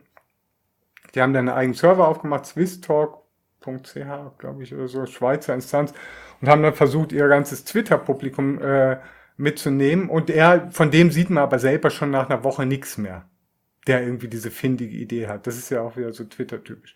Und so würde ich das dann halt äh, gruppieren und noch, äh, noch dazu, also als allererstes und da hilft eben dieser Instanz-Chooser, weil diese Instanz-Chooser, die sind noch nicht so weit, dass sie all diese Aspekte berücksichtigen. Aber der hilft zum Beispiel bei der Auswahl, ist das jetzt eine Ein-Mann-Instanz oder steckt da ein Verein dahinter oder sonst was. Und da kann man sich dann überlegen, was man macht. Mir ist gerade noch eine, eine vielleicht gute Analogie eingefallen, wo du gerade Verein sagst. Überlegt euch mal, wenn ihr euch ein, einem Verein anschließen möchtet dann, dann ist ja auch die Frage, ja, stehe ich jetzt mehr auf Fußballspielen oder auf Kaninchenzüchten? Und dann guckt ihr euch ja auch um, ja, in meiner Region, was gibt's denn da für Fußballclubs, äh, Vereine, wo ich mitspielen kann? Und äh, ja, durch die Region ist da meistens auch die Sprache schon ähm, vorgegeben. Dann gibt's vielleicht Regeln, wann wird da gespielt, äh, kennt man da den Trainer, wie wird man da betreut? Also ich finde, die Analogie passt eigentlich ganz, ganz gut, oder? Vereinswahl im Kohlenstoffleben im Vergleich zur Instanzwahl im Fediverse. Ja, wobei das halt aus meiner Sicht nicht wirklich notwendig ist, Ralf. Also ich finde diese Themenfokussiertheit und Regionsfokussiertheit, die hat früher nie eine Rolle gespielt. Das ja, ist stopp, irgendwas, was ja, Thema ist aber auch wieder auf zwei Ebenen. Das habe ich ja vorhin erklärt. Wenn du bisher nur auf Instagram unterwegs warst, dann interessieren dich vielleicht in erster Linie äh, Bilder. Du willst Bilder posten. Und dann musst du halt nicht auf, ähm, was weiß ich, auf äh, Owncast gehen. Weil da ja, geht es nicht um Bilder. Wir sprechen jetzt mal, das ist klar. Also das geht ja um die Plattformwahl. Also mir geht's, wir sind ja jetzt in Mastodon angekommen. Okay, wir sind in Mastodon, ja. Und in Mastodon ja. gibt's ja auch themenspezifische Instanzen, die, wie jetzt zum Beispiel das vorher erwähnte blog.social, was es vielleicht sogar gibt, ich weiß es nicht. Ähm, und das ist halt ein, eine Instanz, da sind Leute oder äh, Anime-Instanzen, das ist ja mhm. auch so, so Fan-Instanzen. Und der Vorteil von diesen Fan-Instanzen ist, wenn du jetzt wirklich dich so für, das macht nur Sinn, wenn du wirklich ein Fan von was bist, weil dann hast du auf dieser Instanz viele Leute in der lokalen Timeline, mhm. die, deine die das gleiche teilen. Zeug teilen. Ja. Aber du kannst natürlich diesen Leuten auch von jeder anderen beliebigen Instanz aus folgen. Ja. Ich schränke das eigentlich überhaupt nicht ein, außer dass die lokale Timeline vielleicht etwas diverser ist. Und das Schöne, ich finde ja, ich bin deswegen nicht so ein Fan von diesen Themeninstanzen, weil ich finde, das Fediverse macht eben diese Diversität aus. Und deswegen finde ich es schön, wenn sich Leute mit unterschiedlichen Interessen, das ist ja genauso, äh, also auch jetzt mal, wenn du jetzt beim Verein bleibst, oder sage ich jetzt mal, bei irgendwas, sagen wir, bleiben wir mal beim Verein, weil du das Ergebnis gebracht hast. Dort sind ja auch ganz unterschiedliche Leute drin. Die teilen vielleicht das eine Interesse, die möchten sich irgendwie austauschen oder sonst was. Aber es sind ganz unterschiedliche Menschen und das bringt ja erst den frischen Wind rein. Ja, also ich glaube, man muss noch mal ganz klar sagen, wir reden hier nur von einer Anfangsauswahl. Wenn ihr euch irgendeine Instanz aussucht, nach den äh, Kriterien, die wir jetzt angedeutet haben, dann heißt das natürlich nicht, dass ihr äh, euch jetzt ein für alle Mal nur für diese Sprache, nur für dieses Thema entschieden habt, weil wir sind ja im Fediverse. Beziehungsweise wir sind jetzt erstmal auf einem dezentralisierten Mastodon-Netzwerk. Das heißt, wenn ihr jetzt auf ähm, äh, Kaninchenzüchter.social seid, dann könnt ihr natürlich mit allen Leuten, die auf Modelleisenbahn Social sind, kommunizieren. Oder mit den anderen Kaninchenzüchtern, die auf anderen Instanzen genau, unterwegs sind. Genau, also ne, das war jetzt nicht äh, unsere Absicht zu sagen, dass, dass er euch da jetzt ein für alle Mal festlegt. Nein. Außer wenn ihr Blobs mögt, dann müsst ihr auch Blob Gut, also machen wir mal weiter. Ich, äh, dann stellt sich als nächstes vielleicht die Frage, ja, ich war ja bisher woanders und jetzt möchte ich ja gerne umziehen und ich möchte vielleicht auch gerne irgendwelche ähm, äh, Follower oder sowas äh, mitnehmen. Da findet ihr in den Show Notes, findet ihr auch ein paar Links zu. Zum Thema Umziehen haben wir bei GNU Linux einen Artikel geschrieben, Mastodon-Konto umziehen, da wird das erklärt, wie man das macht. Und zum Thema Mitnehmen habe ich, äh, haben wir hier auch zwei äh, Seiten verlinkt. Die eine heißt äh, Debirdify, da geht es darum, wie man äh, Twitter ich weiß nicht, wie das bei Twitter heißt. Ich hatte nie einen Twitter-Account. Wie man von Twitter Sachen mitnehmen kann. Und es gibt Fedifinder, eine andere Seite.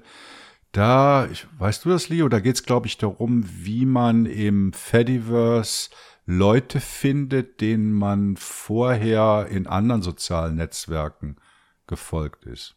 Also hauptsächlich auf Twitter. Da gibt es übrigens auf äh, GNU Linux CH von mir auch einen Artikel zu. Ja, kannst du kannst du ja noch ergänzen. Kann ich noch in Show Notes. ergänzen. Es ja. gibt einfach so viel an Anleitungen mittlerweile. Bei hab, unserer, auf unserer Seite meinst du? Da, ja, bei unserer Seite und auch insgesamt. äh, genau, also da findet ihr in Show Notes die entsprechenden Links, äh, wie man umzieht und wie man mitnimmt. Äh, dann zur Bedienung will ich jetzt gar nicht so viel sagen. Äh, beschränke ich mich jetzt auch nur ganz kurz auf Mastodon und nicht auf die ganzen anderen Dienste. Also Mastodon, wie gesagt, ist Microblogging. Man hat 500 Zeichen, die man schreiben kann. Was noch wichtig ist, sind die verschiedenen Timelines, die es gibt. Wir haben das jetzt schon ein paar Mal angedeutet, ohne es zu erklären. Also es gibt mal die äh, persönliche Timeline. Das sind einfach die Leute, denen ihr folgt. Äh, dann gibt es die lokale Timeline. Das sind alle Leute auf der Instanz, auf der ihr seid.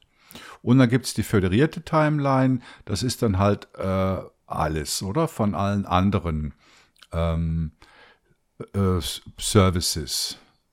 Ja, und die hast du zum Beispiel dann, äh, also da muss man auch vorher nochmal die Client-Auswahl besprechen. Also wir hatten es ja am Anfang schon mal ein bisschen mit dem Web-Frontends und sowas.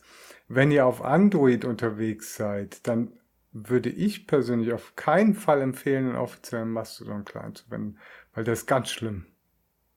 Der ist von der Bedienung ganz schlimm und der kann auch keine föderierte Timeline. Also da gibt es wirklich viel bessere Alternativen und das zum Beispiel, ich nutze ganz gerne das Tusky. Ich auch. Das ist wirklich super, das kann auch mehrere Konten bedienen. Da habt ihr alles, was ihr braucht. Es hat viele Einstellmöglichkeiten. Es gibt auch noch andere, Fedilab und was weiß ich, es sind eigentlich alle besser als der offizielle Mastodon-Client. Mhm. Ja, den habe ich nie benutzt. Ich habe von Anfang an Tasten Schau ihn dir mal an. Weil ja, dann äh, ja. weißt du, worum es geht. Ja. Also den offiziellen Mastodon-Client schon mal nicht verwenden, ist meine persönliche mhm. Empfehlung. Und alle, die irgendwie äh, ernsthaft mit dem Fediverse, also jetzt äh, auf diese Art Microblogging äh, kommunizieren wollen, verwenden den nicht. Also hier auch nochmal wichtiger Hinweis, es gibt immer mehr als einen Client. Es gibt immer mehr als einen Client Ja. und es gibt auch immer mehr auch für den Desktop, äh, mehrere Frontends und so weiter. Also Genau, also das sind die, das sind die verschiedenen Timelines, die es da gibt, also persönlich, lokal und föderiert. Es wird dann halt immer breiter. Und ja, was kann man sonst machen? Man kann Direktnachrichten schicken an andere Leute, also an andere Profile. Man kann Favoriten ablegen, man kann Lesezeichen machen, man kann sich Listen von Leuten erstellen. Also das ist eigentlich recht vielfältig, was es da gibt. Und das ist jetzt auch längst nicht alles an Funktionalität, was geboten Ja. wird. Und wie Leo gerade erwähnt hat, es hängt auch dann noch sehr davon ab, was die einzelnen Clients unterstützen. Also was ich halt auch noch empfehle, also wir hatten ja früher äh, halt die Gruppen, die man mit Ausrufezeichen ansprechen konnte. Dann gab es irgendwie eine Gruppe, Ausrufezeichen Linux. Und wenn man mal da drin war in der Gruppe, also wenn man sich die abonniert hat, da hat man alle Nachrichten, gibt es auch so eine, sage ich mal, so eine Dummy-Implementierung, grupp.e äh, in, im Mastodon vertrampelten Fediverse, was das versucht so ein bisschen nachzubauen. Ähm, aber das gelingt natürlich nicht so gut. Äh, und da war es halt so, du hast halt eine Gruppe abonniert und dann jeder, der an die Gruppe geschrieben hat, also da, das ist wieder, deswegen macht dieses Instanzen nach Themen wählen aus meiner Sicht zu wenig Sinn, weil das ist nicht der Sinn des Fediverse. Der Sinn des Fediverse ist es, sich instanzübergreifend zu vernetzen, themenspezifisch. Also um jetzt nochmal beim äh, Beispiel von eben zu bleiben, da gab es halt eine Gruppe Pling Blob und dann sind da alle Nachrichten von allen Blob-Freunden, die da, da hat man einfach die Nachricht auch noch an die Gruppe adressiert, da hat man also eine Nachricht geschrieben, Ausrufezeichen Blob. Und dann sind alle Nachrichten, die da hingeschrieben worden sind, auch an diese Gruppe gegangen. Und alle Mitglieder dieser Gruppe haben diese Nachricht auch erhalten. Und so hat man dann Freunde finden können, die sich zu einem ähnlichen Thema austauschen möchten. Das ist eine super Möglichkeit. Das gibt es nicht mehr, das ist alles verwurstet worden in Hashtags denen man aber auch folgen kann. Ja, aber auch noch nicht so lange, auch erst seit aber ein auch paar noch Wochen. nicht so lange. Und äh, das Folgen von Hashtags ermöglicht es dir äh, dann wieder eine ähnliche Funktion. Also ja, so ein, ich habe Hashtags äh, immer als sehr fl flüchtig wahrgenommen. Und eine Gruppe, wenn man jetzt wirklich eine Gruppe hat, der Vorteil der Gruppe bei äh, früher bei äh, ähm, O-Status, es gibt übrigens auch noch einen Client, der heißt An-Status. Ähm, bei O-Status, äh, wenn man da eine Gruppe hat, dann war das ja was ganz anderes. Und wir hatten früher auch schon Hashtags. Ja, aber Hashtags List, ja. Listen ist das, was du mit Gruppen meinst. Nee, Listen ist nicht das gleiche, was du mit Gruppen meinst. Das, Gruppe ist eine Zusammenkunft von Leuten, die sich explizit dazu bewusst entschieden haben, wir treffen uns jetzt unter der Gruppe. Die Okay, haben sich quasi an der ja. Gruppe angemeldet. Das ist quasi wie deine instanzübergreifende Themengemeinschaft. Ja, Listen stellst du selbst zusammen mit Leuten. Listen ist ja auch wieder so ein Twitter-Adaption. und äh, das ist halt eben genau das Problem, dass äh, Eugen halt einen Twitter-Klon bauen wollte. Und der halt viele Analogien von Twitter, wahrscheinlich mit dem Gedanken, dass er die Nutzer nicht überfordern will, ähm, einfach so knallhart übernommen hat und wertvolle Funktionen, die das Fediverse hatte, einfach mal kastriert hat. Und das ist halt echt scheiße. Das ist echt scheiße, weil diese Gruppe, das ist genau dieser virtuelle Verein. Also das Fediverse ist eigentlich nur mal die Austauschplattform. Du, es ist eigentlich der, um nochmal auf die Idee des Fediverse zurückzukommen. Das Fediverse ist die Austauschplattform. Es ist egal, was für eine Plattform hast, du hast. Im besten Fall können alle Plattformen alles darstellen. Das, die jetzt, das war mal die Grundidee. Da gab es dann noch nicht irgendwie PeerTube. Das ist ja toll, dass das jetzt gibt. Aber im besten Fall können mal alle Social Media, sage ich mal, äh, Dienste oder so, soziales Netzwerkdienste, jetzt mal unabhängig von so Spezialitäten wie jetzt PeerTube oder sowas, mal alles darstellen. Also äh, wenn du auf Pixelfed einen Account hättest, dann könnte der theoretisch dann auch deine Mastodon vom Mastodon erhaltenen Textnachrichten äh, darstellen, was es nicht kann. Das war die Idee. Und dann konnte man sich Instanz, und dann hast du einfach eine Instanz genommen. Im einfachsten Fall kanntest du irgendeinen Admin und hast dann eine Instanz genommen, von dem, von der du den Admin kanntest und hast halt gesagt, hey, hier fühle ich mich wohl, den kenne ich, der macht das gut. Und dann gab's halt diese Gruppen, und das ist das Schöne an den Gruppen, dass die halt instanzübergreifend sind. Das, da fängt dann quasi dein Verein erst an. Du findest dann den Verein in dem gesamten Fediverse wieder. Und deswegen bin ich auch nicht dafür, das hatte ich vorhin schon mal gesagt, dass man so stark auf diese themenspezifischen Mastodon-Instanzen setzt. Weil das ist nicht die Idee. Die Idee ist viel größer gedacht gewesen. Wenn das jetzt alles halt, verstehst du, das ist halt so ein bisschen auch mein Leiden und deswegen klage ich heute auch so viel. Sorry, wenn ich jetzt so ein bisschen wirklich mein Leid auch mal rausklage, aber das ist so ein bisschen das Gefühl, dass alles, was man so mühsam über Jahre hinweg äh, ähm, aufgebaut hat, halt von so einem Urzeitviech halt zertrampelt ja, wird. Ja, ich sehe das anders. Also ich finde es genial, dass man Hashtags folgen kann. Und wenn die gut, flüchtig sind, spielt ja überhaupt keine Rolle, weil das eröffnet für mich die, die, die, die Varianz da drin. Wenn, und da bin ich jetzt wieder bei dem Thema. Wenn ich jetzt irgendein Thema habe, was mich interessiert, dann folge ich einem Hashtag und da kommen ganz viele verschiedene Meinungen und Leute zusammen. Genau. Also das, das, ist eigentlich jetzt die Reimplementierung äh, von den alten Gruppenfunktionalitäten. Außer, dass halt jetzt dieser Grundgedanke äh, oder den kann man ja auch, man kann ja solche Sachen auch neu besetzen. Das ist ja einfach nur weil Hashtags aus der Twitter-Analogie so flüchtig belegt worden sind. Man kann ja auch Hashtags äh, wieder als Gruppe sehen und sagen, wir treffen uns jetzt als Interessensgruppe von äh, GNU Linux unter dem Hashtag GNU Linux oder unter dem Hashtag Linux wieder und fühlt sich dann wieder als so eine Gruppe.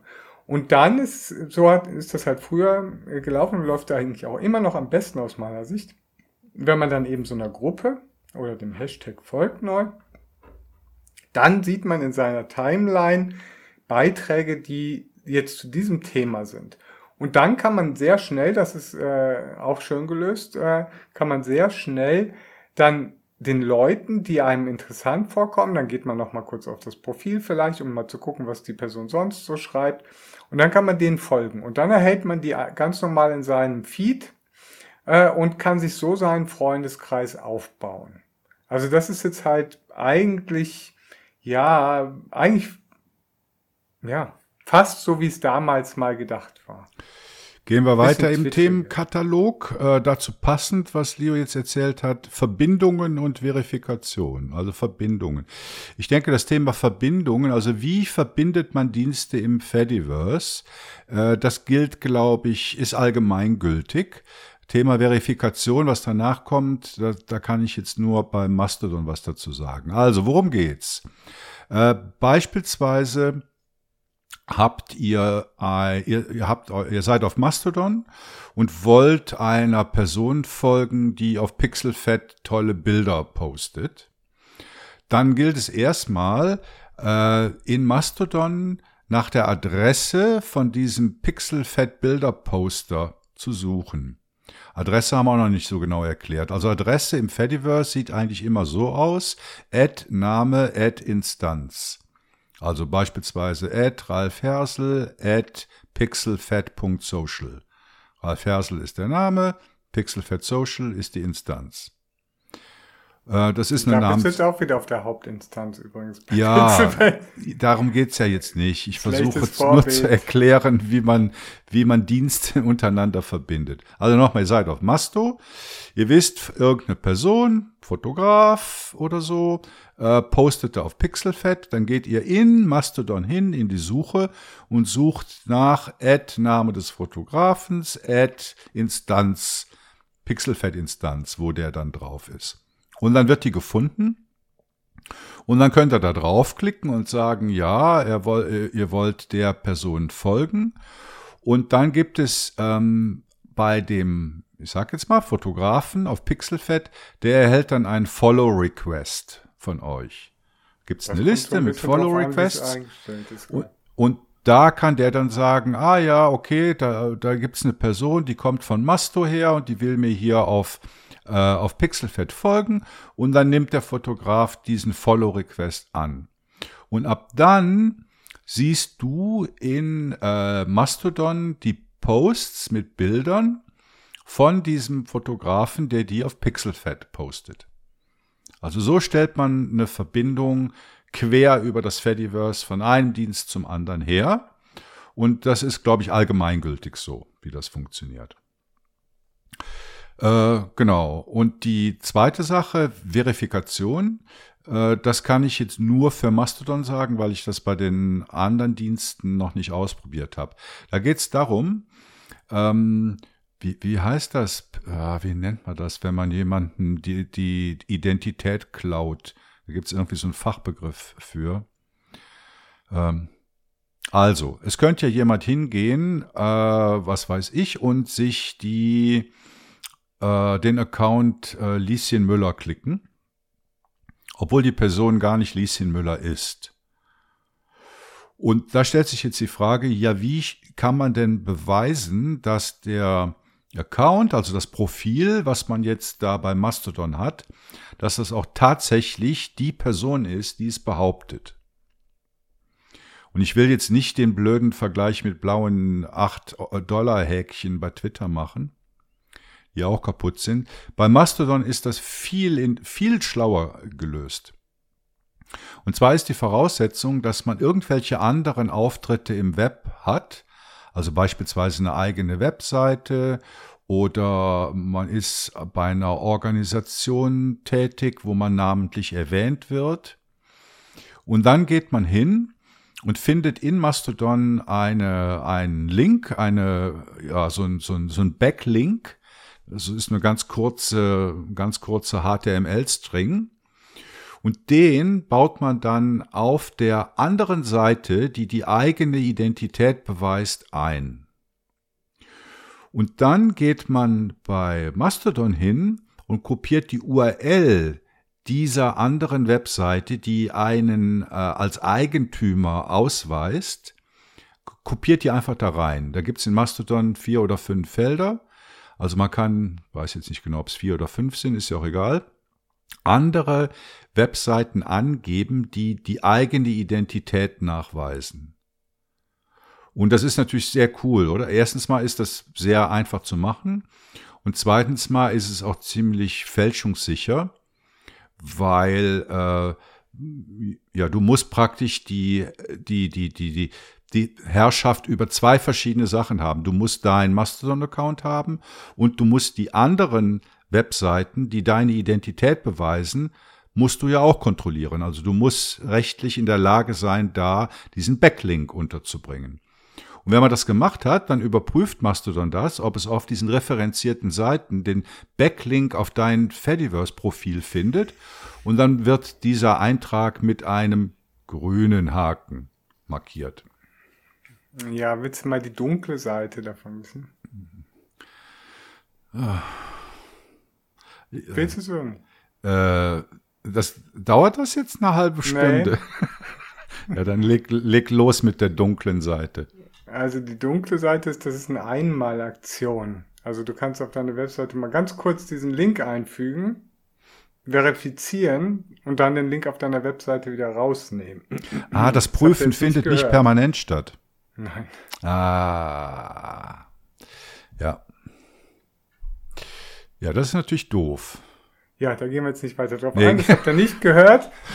Ja, aber es ist natürlich besser, als äh, äh, sich für acht Dollar ohne Verifikation eine Pseudo-Verifikation zu kaufen. Gut. Äh, ja, so langsam kommen wir auch ans Ende. Äh, ich habe ja noch das Thema Reichweite. Wo sind meine Freunde? Will ich gar nicht viel zu sagen. Soll ich das vielleicht mal übernehmen oder du bist schon in den letzten Atemzügen? ich habe Hunger und Durst. Ja, ja, wir machen jetzt gleich Feierabend. Ja, also, also mach mal äh, schnell. Ihr wisst es ja selbst, ähm, das Fediverse ist keine, es ist nicht, nicht nur eigentlich keine, sondern es ist keine Selbstdarstellungsplattform, es soll es auch nicht sein, liebe Twitter-User, die ihr jetzt bei uns seid. Ähm, und das ist explizit auch bei Mastodon so au darauf ausgelegt, ähm, dass es diese Art von Selbstdarstellung nicht fördert. Das seht ihr zum Beispiel schon daran, dass man zum Beispiel nicht offensichtlich sieht, wie oft ein Beitrag geliked wurde. Da ist kein Zähler dran. Es ist egal, ob der einmal geliked wurde, nullmal geliked wurde oder 5000 mal geliked wurde. Es spielt einfach keine Rolle. Ähm, und ähm, diese Geschichte mit dem äh, ja, wenn man mehr Reichweite will, dann soll man boosten. Ähm, das ist auch so, eine, so ein Twitter-Märchen, Twitterer-Märchen. Ähm, das sollt ihr auch nicht tun. Wenn ihr was mögt und das irgendwie euch toll, äh, das toll findet, was jemand anderes schreibt, dann könnt ihr das gerne äh, boosten und dann erscheint das auch bei den Freunden von euch in der Timeline und dort auch auf dem Server in der lokalen Timeline. Das ist der einzige Unterschied und das ist der Grundgedanke von diesem, äh, von dieser äh, Sage, äh, die halt immer da umhergeistet, dass man irgendwie jetzt ganz viel boosten soll. Das ist überhaupt nicht so gern gesehen. Boostet das, was euch gefällt. Boostet die Leute. Oder wenn jemand schreibt, das ist zum Beispiel auch äh, üblich, dass man viel auch mal nachfragt, viel auch mal bittet. Boost Welcome zum Beispiel als Hashtag dazu äh, schreibt und dann erhält man vielleicht mehr Boosts dadurch. Ähm, also es geht einfach ein bisschen darum, dass man ein bisschen anders miteinander umgeht. Und dann findet man schon Freunde und vielleicht findet man nicht die alten Freunde sofort wieder, aber vielleicht findet man ganz tolle, nette Leute. Und das Fediverse ist von ganz vielen ganz lieben Leuten äh, gegründet worden. Ich würde mir vor, äh, wirklich wünschen, wenn es in Zukunft auch so bleibt. Und ich würde sagen, damit schließen wir ab, oder? Ja, wir hatten noch rechte Regeln Finanzierung, da haben wir aber schon drüber gesprochen. Also ihr findet eigentlich, wenn ihr auf eine Instanz geht, findet ihr äh, da ziemlich leicht die Regeln, die da gelten. In Show Notes habe ich jetzt äh, bei Social Anoxinon äh, da mal einen Link reingemacht, wo man da die Regeln findet. Das sind nicht viele. Kann man sich mal angucken, um so einen Eindruck zu bekommen, was es damit auf sich hat. Äh, ja, und ich glaube, genug ist gesagt darüber äh, übers Fediverse. Vermutlich ist das auch nicht das letzte Mal, dass wir darüber sprechen werden, sondern in, zu, in Zukunft äh, wohl häufiger. Und damit möchte ich zum zweiten Teil dieses Podcasts überleiten, nämlich zu einer Person, die auch das Fediverse äh, für sich entdeckt hat. Und zwar rede ich hier vom CEO von Nextcloud, dem Frank Karliczek. Viel Spaß beim Interview. Zum GLN-Interview begrüße ich heute Frank Karliczek. Guten Abend, Frank. Hallo, freue mich hier zu sein. Also ich glaube, über Frank Karliczek muss man nicht viel erzählen. Wem der Name nichts sagt, dem sagt aber der Name Nextcloud bestimmt etwas. Frank, stell dich doch bitte kurz vor. Wer bist du? Was treibt dich um? Und was ist die Firma Nextcloud? Wie soll denn das jetzt wieder in kurz gehen? da kann ich, so, da kann ich so viel dazu sagen. Ja, erstmal bin ich auch schon etwas älter, deswegen ist meine Lebensgeschichte auch schon länger. Also ich mache tatsächlich, also ich bin eigentlich Informatiker, ich komme so aus der Technik und äh, mache aber wirklich schon seit ja, 25 Jahren jetzt Open Source, freie Software, ganz viele verschiedene Dinge. Am Anfang ganz viel KDE, was ich so gemacht habe, dann verschiedene andere Projekte und ja, inzwischen eben Nextcloud ähm, genau, Nextcloud ist so, kennen die meisten wahrscheinlich, also nennt sich Kollaborationsplattform heutzutage. Das heißt, so eine Software, wo über das Internet zusammenarbeiten kann mit anderen, Dateien austauschen, chatten, Videokonferenzen, Kalender, Kontakte, Dokumente editieren, alles, was man so braucht. Ähm, und das Besondere ist eben, wie man sich ja schon denken kann, dass es natürlich Open Source ist, 100 Prozent, und ähm, dass man es selbst betreiben kann. Also wirklich von vom kleinen Raspberry Pi bis zu einem großen Cluster für Hunderttausende oder Millionen Benutzer. Genau. Und ja, vielleicht, vielleicht noch als ergänzend, also man fragt sich natürlich, naja, warum muss sowas Open Source sein? Warum muss sowas on, selbst betrieben werden können?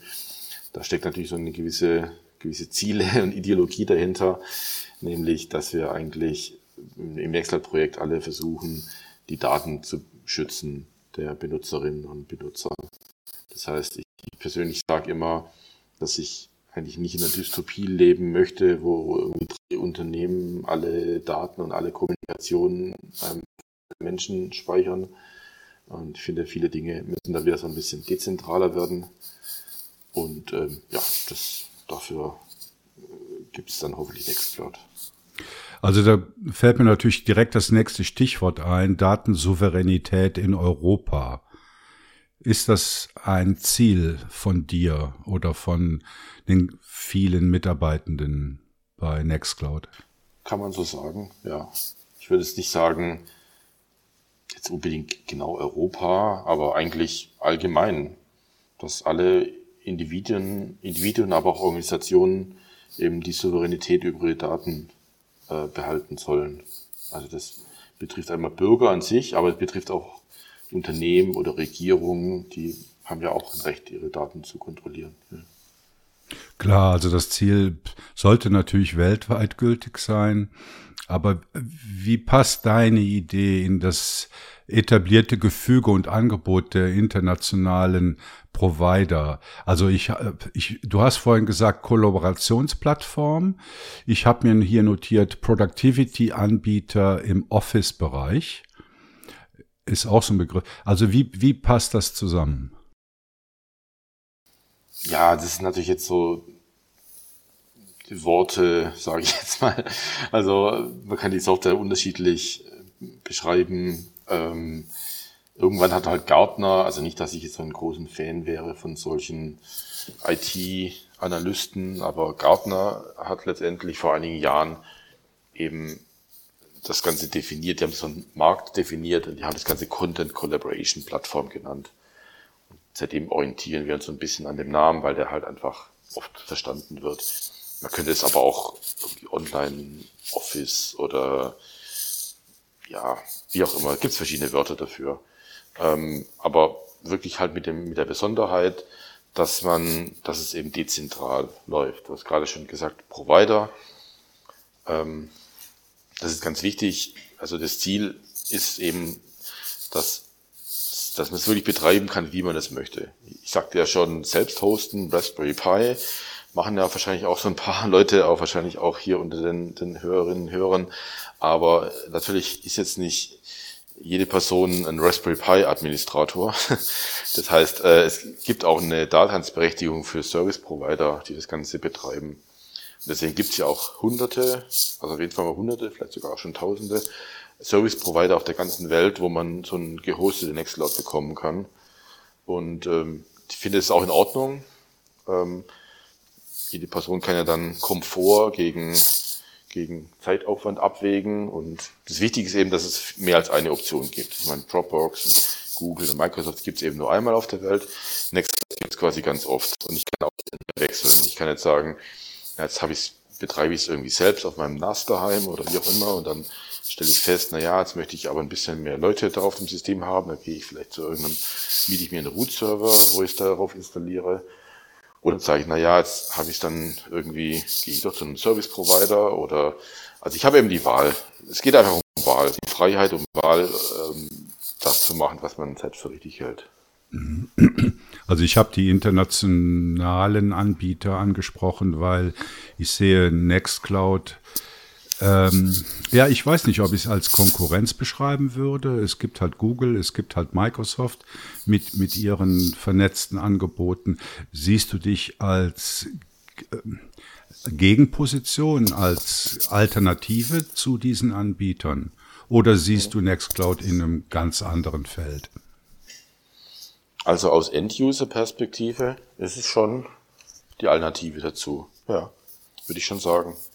Also wenn es darum geht, dass man jetzt irgendwie eine kleine, eine kleine Schule oder eine Universität oder ein Unternehmen oder irgendein Rathaus oder ein Fußballclub oder wie auch immer, wenn die letztendlich kommunizieren und zusammenarbeiten und, und Dateien austauschen wollen und Dinge tun wollen über das Internet, ja, dann kann man eben zu kann man Microsoft 365 mieten oder man kann Google Workspace mieten oder man kann eben dann Nextcloud nehmen.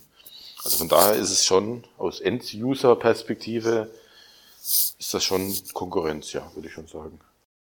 Das klang für mich jetzt so ein bisschen nach Understatement, aber wenn ich mir anhöre, welche Organisationen Nextcloud verwenden, da finden sich ja große, also ich, was fällt mir jetzt spontan ein, äh, französische Polizeibehörden, Universitäten äh, in Europa oder vielleicht auch in der Welt.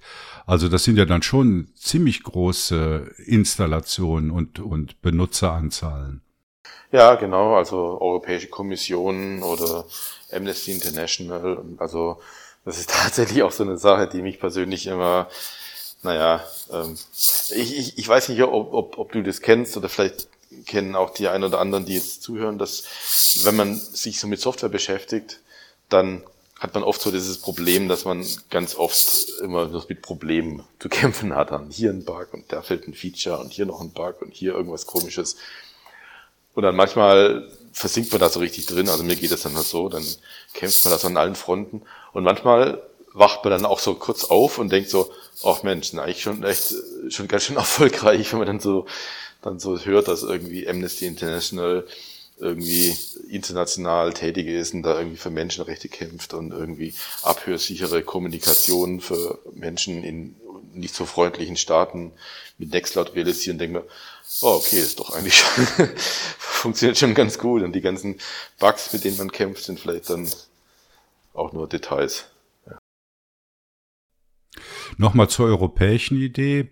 Ähm, es gab Artikel, dass, dass du die Zusammenarbeit in, mit europäischen Behörden, also Deutschland, Schweiz, Schweden, vielen da als Länder ausbauen möchtest, um den souveränen Büroarbeitsplatz auszubauen. Da ist ein Beirat gegründet worden. Kannst du dazu was erzählen? Ja, genau. Ähm, also das ist ganz, ich, ich hole immer so ein bisschen weiter aus, Entschuldigung. Also als ich angefangen habe mit dem ganzen Thema vor, vor zehn Jahren, dachte ich halt, naja, erstmal werden ganz viele Home-Anwender sich für Nextcloud interessieren. Stimmt auch, haben, tun sie auch. Aber dann dachte ich, dass, dass auch viele Unternehmen sich für Nextcloud interessieren. Das stimmt auch, tun sie auch. Aber ich dachte eigentlich, dass Universitäten und Regierungen, dass die eigentlich sehr träge sind und wahrscheinlich nicht so wirklich mit Nextcloud arbeiten, weil die einfach, man kennt die ja auch so ein bisschen als träge. Ne? Digitalisierung, speziell in Deutschland, ist ja berühmt dafür, dass sie total äh, schlecht ist, also hinterher hinkt. Ähm, Universitäten kenne ich aus meiner Uni-Zeit auch jetzt nicht als so super innovativ, was in der IT, sage ich mal. Und da dachte ich, naja, da wird ja nicht viel passieren. Und eigentlich ist das Gegenteil passiert. Also eigentlich ist, sind diese ganzen ja, Regierungen und, und, und Bundesländer und, und Städte und Kommunen und die kommen wirklich sehr, sehr viel auf uns zu und möchten mit Nextcloud arbeiten. Und deswegen ähm, ja, versuchen wir dann halt auch ja, Nextcloud so zu optimieren, dass es eben auch für die passt. Und deswegen haben wir so diesen, diesen Beirat ins Leben gerufen, wo wir einfach gesagt haben, also wir bauen halt hier unsere Software, wie wir sie also ja, wie, wie wir halt denken, dass es gut funktioniert. Aber natürlich brauchen wir auch Input von Leuten, die jetzt wirklich in der Verwaltung arbeiten und was die eigentlich brauchen. Da haben wir diesen Beirat gegründet und alle möglichen Personen aus verschiedenen Ländern äh, eingeladen, uns da Input zu geben. Wir unterhalten uns da ab und zu in diesem Kreis und ähm, die geben uns eben Input, ähm, ja, was wir eben, in welche Richtung wir Nextcloud weiterentwickeln sollten, damit sie ja, gut damit arbeiten können. Ich habe heute, glaube ja, heute war es ein Bericht gelesen über, lass mich nicht lügen, den Open Software Tag der OSBA. Und da ging es auch um das Thema. Und interessanterweise haben die äh, Vortragenden da im, im Podium äh, eigentlich gesagt, dass in öffentlichen Verwaltungen diese Thematik einen größeren Anklang findet als in der Wirtschaft. Vielleicht ist das auch ein bisschen äh, durch Gesetze oder durch so ein Movement hin zu Souveränität getrieben. Also ich, ich kann das eigentlich bestätigen, was du sagst. Also ich habe eher das Gefühl, dass die Wirtschaft da hinterher hinkt. Ja, ja, ja, das ist tatsächlich auch so mein Eindruck. Das ist eigentlich auch ganz erstaunlich oder eigentlich komisch, warum das so ist. Weil es gibt ja, ähm, wir sind wahrscheinlich die einen oder anderen, momentan so eine ungute, komische Situation in Europa, nämlich dass äh, dieses Privacy Shield Abkommen, ähm, was ja den Datenaustausch zwischen amerikanischen IT-Unternehmen und europäischen Nutzerinnen regeln soll. Das wurde gekippt vom, vom EuGH, vom höchsten europäischen Gericht. Das heißt, dieses Abkommen ist momentan oder ist nicht gültig, nicht mehr gültig. Deswegen ist es eigentlich DSGVO-seitig momentan nicht legal, ja, US-amerikanische Cloud-Services zu benutzen. Und also eigentlich, ähm, ja, dürfte die Wirtschaft sie dürften eigentlich momentan diese Services von Amazon und Google und Microsoft und so weiter, dürften die eigentlich momentan gar nicht mehr nutzen. Aber das wird so ein bisschen ignoriert. Mhm. Und das ist eigentlich ganz erstaunlich. Ja. Und ich glaube, dabei kommt es noch nicht mehr darauf an, wo die Server stehen, sondern wer die, ja. wer die Rechte hält Korrekt. an den Services. Also man sieht das ja oft, oder? Da kommt Microsoft hier auch in der Schweiz und sagt, ja, jetzt machen wir jetzt hier so ein Datencenter auf in der Schweiz und damit ist ja alles gut. Aber ich bin mir nicht sicher, wie die Rechtsprechung da im Moment ist, aber was ich so gelesen habe, reicht das nicht aus zu sagen, ja gut, dann kommen wir halt nach Europa und ziehen da ähm, ein Data Center auf. Das reicht nicht, ne? weil letztlich können dann aufgrund von, äh, du hast es erwähnt, Privacy äh, Shield, die Daten dann eben doch abgeleitet werden. Richtig. Genau, das ist eigentlich ein, ein, ein Marketing-Trick, der eigentlich wohl auch, das ist ganz erstaunlich, dass der funktioniert. Nämlich genau wie du sagst, es ist nicht, also es gibt in den USA eine Gesetzgebung, der nennt sich Cloud Act, äh, der besagt letztendlich, dass die Behörden in den USA ähm, Vollzugriff haben auf äh, Daten, die von amerikanischen IT-Unternehmen gespeichert werden. und in diesem Cloud Act ist, ist, steht drin, dass es nicht wichtig ist, wo die Daten physikalisch liegen, sondern es ist nur wichtig, ob ein amerikanisches Unternehmen darauf Zugriff hat. Und wenn es darauf Zugriff hat, muss es quasi die Daten rausrücken und an die Behörden weitergeben. Das heißt, wenn jetzt wie Google oder Amazon oder Microsoft ein, ein Rechenzentrum bauen, betreiben in der Schweiz oder woanders in Europa, dann nutzt das überhaupt nicht. Also das ist überhaupt nicht ausreichend. Also die Daten fließen halt trotzdem ab. Ähm, und das ist eigentlich auch so eine Sache, die ja, viel ignoriert wird. Und das ist eigentlich ganz erstaunlich, dass es klappt. In meinem letzten Interview, was am, in der Folge vom 1. November rausgekommen ist, habe ich mit der, ne, es ist keine Firma, mit Dataport gesprochen, äh, eine Organisation im Norddeutschland, die einen Behördenarbeitsplatz schaffen sowohl lokal installierbar als auch in einer webbasierten Version. Da kommt auch Nextcloud zum Einsatz, unter anderem. Wie, wie sieht die Zusammenarbeit aus? Benutzen die oder benutzen, verwenden die einfach nur Nextcloud oder gibt es da einen Austausch, eine intensive Zusammenarbeit mit den Leuten von Dataport? Nein, da gibt es eine ganz, ganz intensive Zusammenarbeit. Ähm, also das ist ja das sogenannte Phoenix-Projekt von, von Dataport. Ähm, und da ist Nextcloud auch ein Teil davon, ein wichtiger Teil. Und ähm, ja, da gibt es wirklich Austausch auf allen Ebenen. Also, also jede Woche gibt es da viele Treffen und Telefoncalls, wo es darum geht, ähm, welche Features benötigt werden, wie irgendwas funktioniert, Dokumentation, Testing. Also da arbeiten wir ganz eng zusammen, schon seit ja, über einem Jahr. In den letzten Wochen hat die Medien ja, glaube ich, jeden Tag mehrmals das Desaster bei Twitter beschäftigt. Frank, hast du deinen Twitter-Account schon gekündigt? Oder deinen ja, blauen Haken ja. abgegeben? ich hatte noch nie einen blauen Haken, deshalb äh, ist zumindest dieses Argument jetzt, zieht bei mir jetzt nicht so sehr. Ja, ja, also Twitter, das ist ja wirklich ein, weiß ich nicht, Popcorn-Event. Ähm, ja, ganz erstaunlich. Ja, also, ähm, also wenn ich jetzt, sage ich jetzt mal, eine, eine normale Privatperson wäre, dann wäre ich jetzt nicht mehr auf Twitter. Allerdings ähm, könnte es eben auch zu meinen Aufgaben für Nextcloud zu werben und da, ähm, ja, also für Nextcloud zu werben. Und deshalb habe ich tatsächlich noch meinen Twitter-Account. Ich habe auch tatsächlich noch einen Facebook-Account und ich habe auch noch, was gibt's denn sonst noch Schlimmes? Äh, ja, also ich bin da auf diesem TikTok Plattform. fehlt noch. T TikTok habe ich noch, also noch nicht. genau, äh, mal schauen. Ähm, genau, aber ich, ich bin letztendlich halt auf diesen Plattformen schon noch vertreten, wie Nextcloud als Unternehmen auch. Wir haben da auch überall Accounts, über die wir dann halt eben halt für unsere Themen werben. Also kann man jetzt natürlich so ein bisschen komisch finden, aber ja, also wir werben dann halt auf Twitter dafür, von Twitter wegzugehen. Ja, ja, genau. und, und andere Dinge zu tun, ja. ja ich finde das überhaupt nicht verwerflich. Ich meine, das ist aus einer Marketing-Sicht und um Reichweite zu erlangen, muss man halt immer halt schauen, oder? Wo sind die Leute? Aber worauf ich hinaus will, ist äh, der das wachsende Ansehen oder der Boom vom Fediverse. Und da ist ja bei Nextcloud auch etwas in Vorbereitung oder schon fertig. Nextcloud Social. Kannst du darüber etwas erzählen? Ja, genau. Also ähm,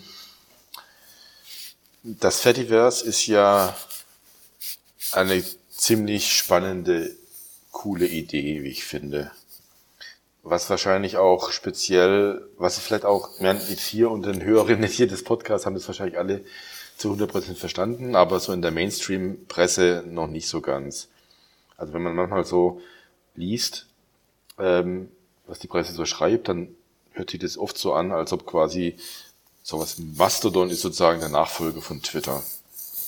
Und das ist, kann man so eigentlich ja nicht ganz sagen weil das Idee von Fediverse ist ja, dass es dezentral ist und dass es auch auf einem Standard basiert, dem Activity Pub Standard und dass es eigentlich so ein, ein offenes Protokoll ist, wo alle möglichen Personen auf allen möglichen Servern mit allen möglichen Software ja, Nachrichten austauschen können.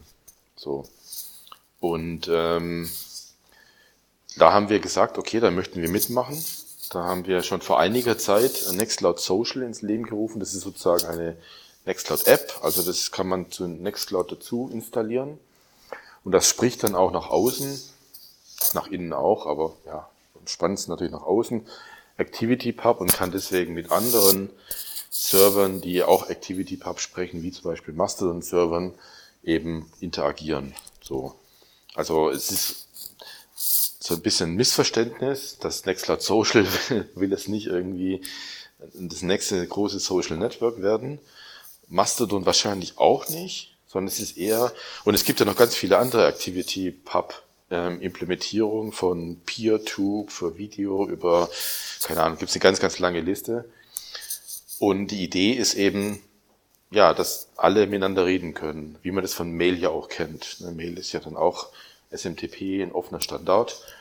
Und es gibt ganz viele Mail-Server, es gibt ganz viele Mail-Clients. Keine Ahnung, mein Telefon kann da wahrscheinlich kann mein Kühlschrank auch schon Mails versenden, weiß ich nicht.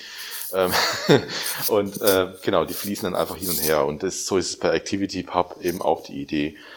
Und deswegen haben wir gesagt, wir möchten einfach mitmachen. Und dieses Nextcloud Social soll sozusagen so ein bisschen die Brücke sein zwischen der Nextcloud-Welt und dann der ja, der, der, der Social-Welt im Internet. Also beispielsweise kann man damit eben, wenn ich jetzt in meinen Fotos bin, auf meiner Nextcloud meine Fotos mir anschaue, eben auch sagen, ich share diese Foto jetzt mit jemandem, dann kann ich auch sagen, ich poste dieses Foto direkt in das Fediverse rein. Und dann kann jemand anderes, der vielleicht Mastodon verwendet oder irgendwas anderes, kann den dann folgen und sie kann sich das anschauen. Also letztendlich möchten wir einfach mitmachen an dieser dezentralen Idee, ähm, Social Networking zu, ja, zu de dezentralisieren. Also ich finde das eine super Idee und du hast das auch gut erklärt.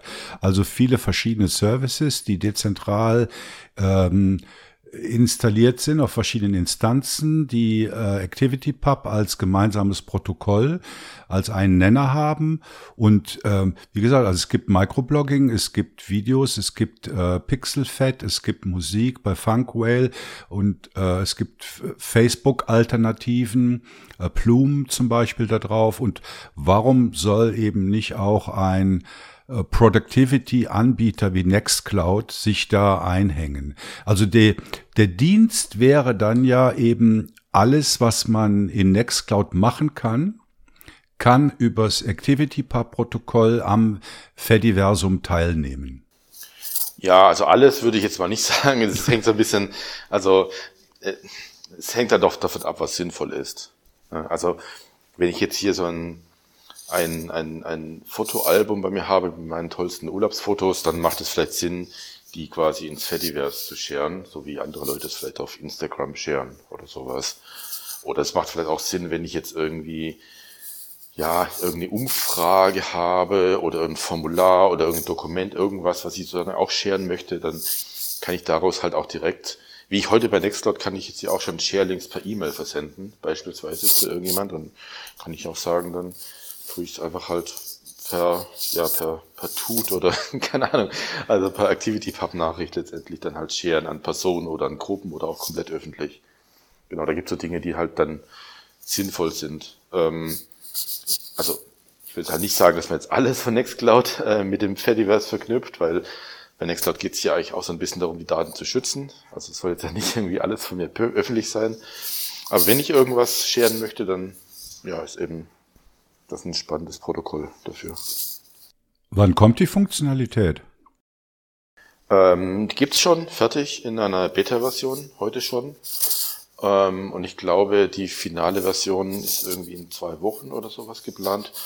Ähm, aber man kann das alles schon ausprobieren. Ja, also wir, haben, wir sind ja generell bei Nextcloud nicht so nicht so ein großer, nicht, nicht so große Fans von Vorankündigungen, sondern eigentlich ja das, was wir, wo wir drüber reden, gibt's eigentlich in der Regel dann auch schon. Ja. Genau, also zum Zeitpunkt, wenn ihr den Podcast hier hören könnt, ist diese Funktionalität vermutlich dann schon verfügbar. Ähm, Nextcloud investiert viel in Schnittstellen zu anderen Anbietern. Ist das für dich eine Priorität? Ja, das ist es. Weil, ähm, ja, aus ganz vielen Gründen. Also erstmal so ein bisschen ideologisch, würde ich sagen, bin ich einfach ein großer Fan von offenen APIs und offenen Schnittstellen, weil das eigentlich ja, muss ich weit ausholen. Einmal gibt es den, den Benutzerinnen, Administratorinnen, wie auch immer, immer mehr Freiheiten, sag ich mal. Da kann man verschiedene Softwareprodukte oder Lösungen miteinander verknüpfen. Wogegen, wenn jetzt jede Software, Software jetzt einfach keine offenen APIs hätte, dann wäre wär man ja, hätte man nur noch mit Inseln zu tun eigentlich. Und es gibt dann immer Freiheiten, wenn man Dinge verknüpfen kann. Es gibt eben auch andere Freiheiten, wie dass man eben seine Daten exportieren kann und woanders importieren kann, dass man Software wechseln kann. Also offene APIs sind einfach grundsätzlich eine, eine gute Sache in der IP, äh, in, in der IT. Und ähm, als Nextcloud als Produkt ist es natürlich auch noch so, dass wir auch ähm, in der ganzen Open Source Szene, sage ich jetzt mal, auch viel, viel mehr zusammenarbeiten sollten. Also, weil wir haben es halt ja immer noch mit, ja, mit diesen großen Big Tech Riesen zu tun. Also, ich weiß es gar nicht, wenn man jetzt irgendwie, ähm, ja, also letztendlich gibt es halt die Lösungen, die, die, die großen Big Tech Riesen, die halt einfach unglaublich viel mehr Ressourcen haben als die ganze Open Source Szene so zusammengenommen. Deswegen ist es halt auch sinnvoll, dass wir einfach viel, viel mehr uns verbünden, sage ich mal, und zusammenarbeiten, und da helfen halt diese offenen Schnittstellen eben auch. Also beispielsweise haben wir, versuchen wir Integrationen zu machen mit jeder anderen Software. Also wir haben ganz, ganz viele verschiedene Videocalling, äh, Videoconferencing Solutions äh, integriert. Also man kann, obwohl wir mit Nextcloud Talk ja eine eigene Lösung haben, mit der, wo man Videokonferenzen machen kann, haben wir trotzdem auch noch Integration in Big Blue Button und Jitsi und in Matrix und in keine Ahnung was, alles Mögliche. Ähm, und das Ganze gilt bei Mail, bei Groupware, Office-Dokumenten, bei in allen möglichen Bereichen. Also ich glaube einfach daran, dass wir alle viel mehr zusammenarbeiten sollten, auch über Grenzen hinweg, weil wir es gemeinsam eben mit, ja, mit, der, mit Big Tech aufnehmen müssen. Und äh, da helfen halt offene Schnittstellen. Und das ist ja ein völliger Gegenentwurf zu dem, was bei diesen großen Playern in den letzten Jahren ein, ein entscheidender Erfolgsfaktor war, nämlich die goldenen Gärten. Also was weiß ich, Apple mit ihren äh, Schrauben, wo sie dann noch eigene Schraubenzieher für verkaufen können und, und auch ansonsten so dieses Einsperren oder in, in eigenen Standards, die eben keine Standards sind. Und der genau. Gegenentwurf ist, nein, wir kommunizieren mit allen, wir bleiben offen. Also ich sage mir immer, das ist das Autoradio der 80er Jahre, was in jeden Slot im Auto reinpasste. ähm, und, und ich kann mir vorstellen, dass das in Zukunft eben auch ein Verkaufsargument sein wird, dass man halt offene Schnittstellen anbietet. Ja, das würde man hoffen, ja. Das wird man hoffen, ähm, dass Personen, die Software beschaffen, egal bei Regierungen oder auch Privatpersonen, wie auch immer, einfach auf bestimmte Dinge mehr achten. Also offene Schnittstellen, hast du gerade schon angesprochen, aber auch halt allgemein Open Source gibt einem einfach bestimmte Flexibilitätsmöglichkeiten, Security-Vorteile, vielleicht auch Preisvorteile, viele andere Dinge. Und ja, da hoffe ich natürlich, dass mehr Personen da zukünftig darauf achten, was sich eigentlich sich da, was sie sich da ins Bein binden. Ob das jetzt gute Software ist oder nicht. Es gibt ja auch so Diskussionen, ob man vielleicht wie bei Lebensmitteln, wo es in, zumindest in Deutschland, in der Schweiz weiß ich jetzt nicht, gibt es ja teilweise auf den Lebensmitteln so, so ein Ampelsystem, wo man dann erkennen kann, ob das jetzt irgendwie besonders gesundes äh, Lebensmittel ist oder besonders ungesundes Lebensmittel. Und da gibt es Diskussionen, ob man sowas vielleicht bei Software auch einführen könnte. Dass man eben sagt, naja, das ist irgendwie Open Source Software und da gibt, kann ich auch wieder wegmigrieren davon. Und da bin ich auch sicher, dass es nicht nächstes Jahr eine riesige Preiserhöhung gibt und da, weil meine Daten nicht an Werbekunden verkauft und so weiter, dass man das so ein bisschen transparenter macht. Ja. Genau, so eine Art blauer Engel. Ja. Ja. Frank, äh, wenn wir das jetzt zusammenfassen, was, was sind für dich die entscheidenden Faktoren, um das Nextcloud-Angebot bei ja nicht nur europäischen Firmen und Behörden, Organisationen oder Schulen äh, zum Durchbruch zu verhelfen? Wenn, wenn du das zusammenfassen würdest, was sind die entscheidenden Faktoren? Ich habe keine Ahnung. ja, ich meine, wenn du wenn du das weißt, dann sag's mir bitte. Also ja, dann ja denke ich irgendwie jeden Tag, da denke ich täglich darüber nach, was wir noch tun können, um äh, wirklich äh, ja zum Durchbruch, also noch größeren Durchbruch zu verhelfen, was wir tun können, um es wirklich gegen mit Microsoft und Google aufzunehmen. Hm. Weiß, weiß ich nicht. ja, du hast ja gerade schon einiges genannt, oder? Also beispielsweise die ja. Schnittstellen, die Offenheit, dass es frei, also Open Source ist, freie Software ist, dass es äh, insbesondere auch im regulatorischen Bereich anerkannt wird genau. und bevorzugt wird. Und ja. ich denke, die Information über die Zustände, die herrschen, ja. äh, ist ja vermutlich ganz entscheidend. Weil ich denke, viele sind halt noch ja. auf diesem Pfad. Ja, äh, im Büro gibt es Microsoft, Punkt, oder? Wir denken gar nicht weiter. Ja. also äh, Informationen äh, der Betriebe, der Behörden, äh, wie es denn besser gehen kann und was auch die, die ethischen Hintergründe sind, ist, mhm. Ja gut, jetzt kommt bei mir wieder der FSFE-Vertreter raus. Aber ja. ja. Nee, das stimmt ja auch alles, was du sagst. Also, und da versuchen wir natürlich auch unser Möglichstes zu tun. Also ich, im Rahmen meiner, meiner Möglichkeiten versuche ich eben auch mit der Politik zu reden, um das ins Bewusstsein zu bringen, was du gerade alles gesagt hast. Dann äh, natürlich auch mit der Presse, damit die eben auch ein bisschen darüber berichtet. Die Software versucht natürlich auch entsprechend immer besser zu machen. Also von, ja, von Barrierefreiheit zum Beispiel bis zu allgemeinem Benutzbarkeit, äh, also Usability, dass es eben eine Software ist, die angenehm zu benutzen ist, trotzdem leistungsfähig ist, die schnell ist, die sicher ist, ähm, damit man es ja auch möglichst einfach überall installieren kann äh, und so weiter. Also natürlich versuchen wir, also an vielen, vielen Fronten, sage ich mal, der ganzen Idee zum, zum Durchbruch zu verhelfen. Ich würde jetzt allerdings halt nicht sagen, dass ich jetzt so die, die eine Wunderwaffe jetzt wüsste. Ähm, leider nicht. Äh, du sie kennst, sag, sag mir Bescheid.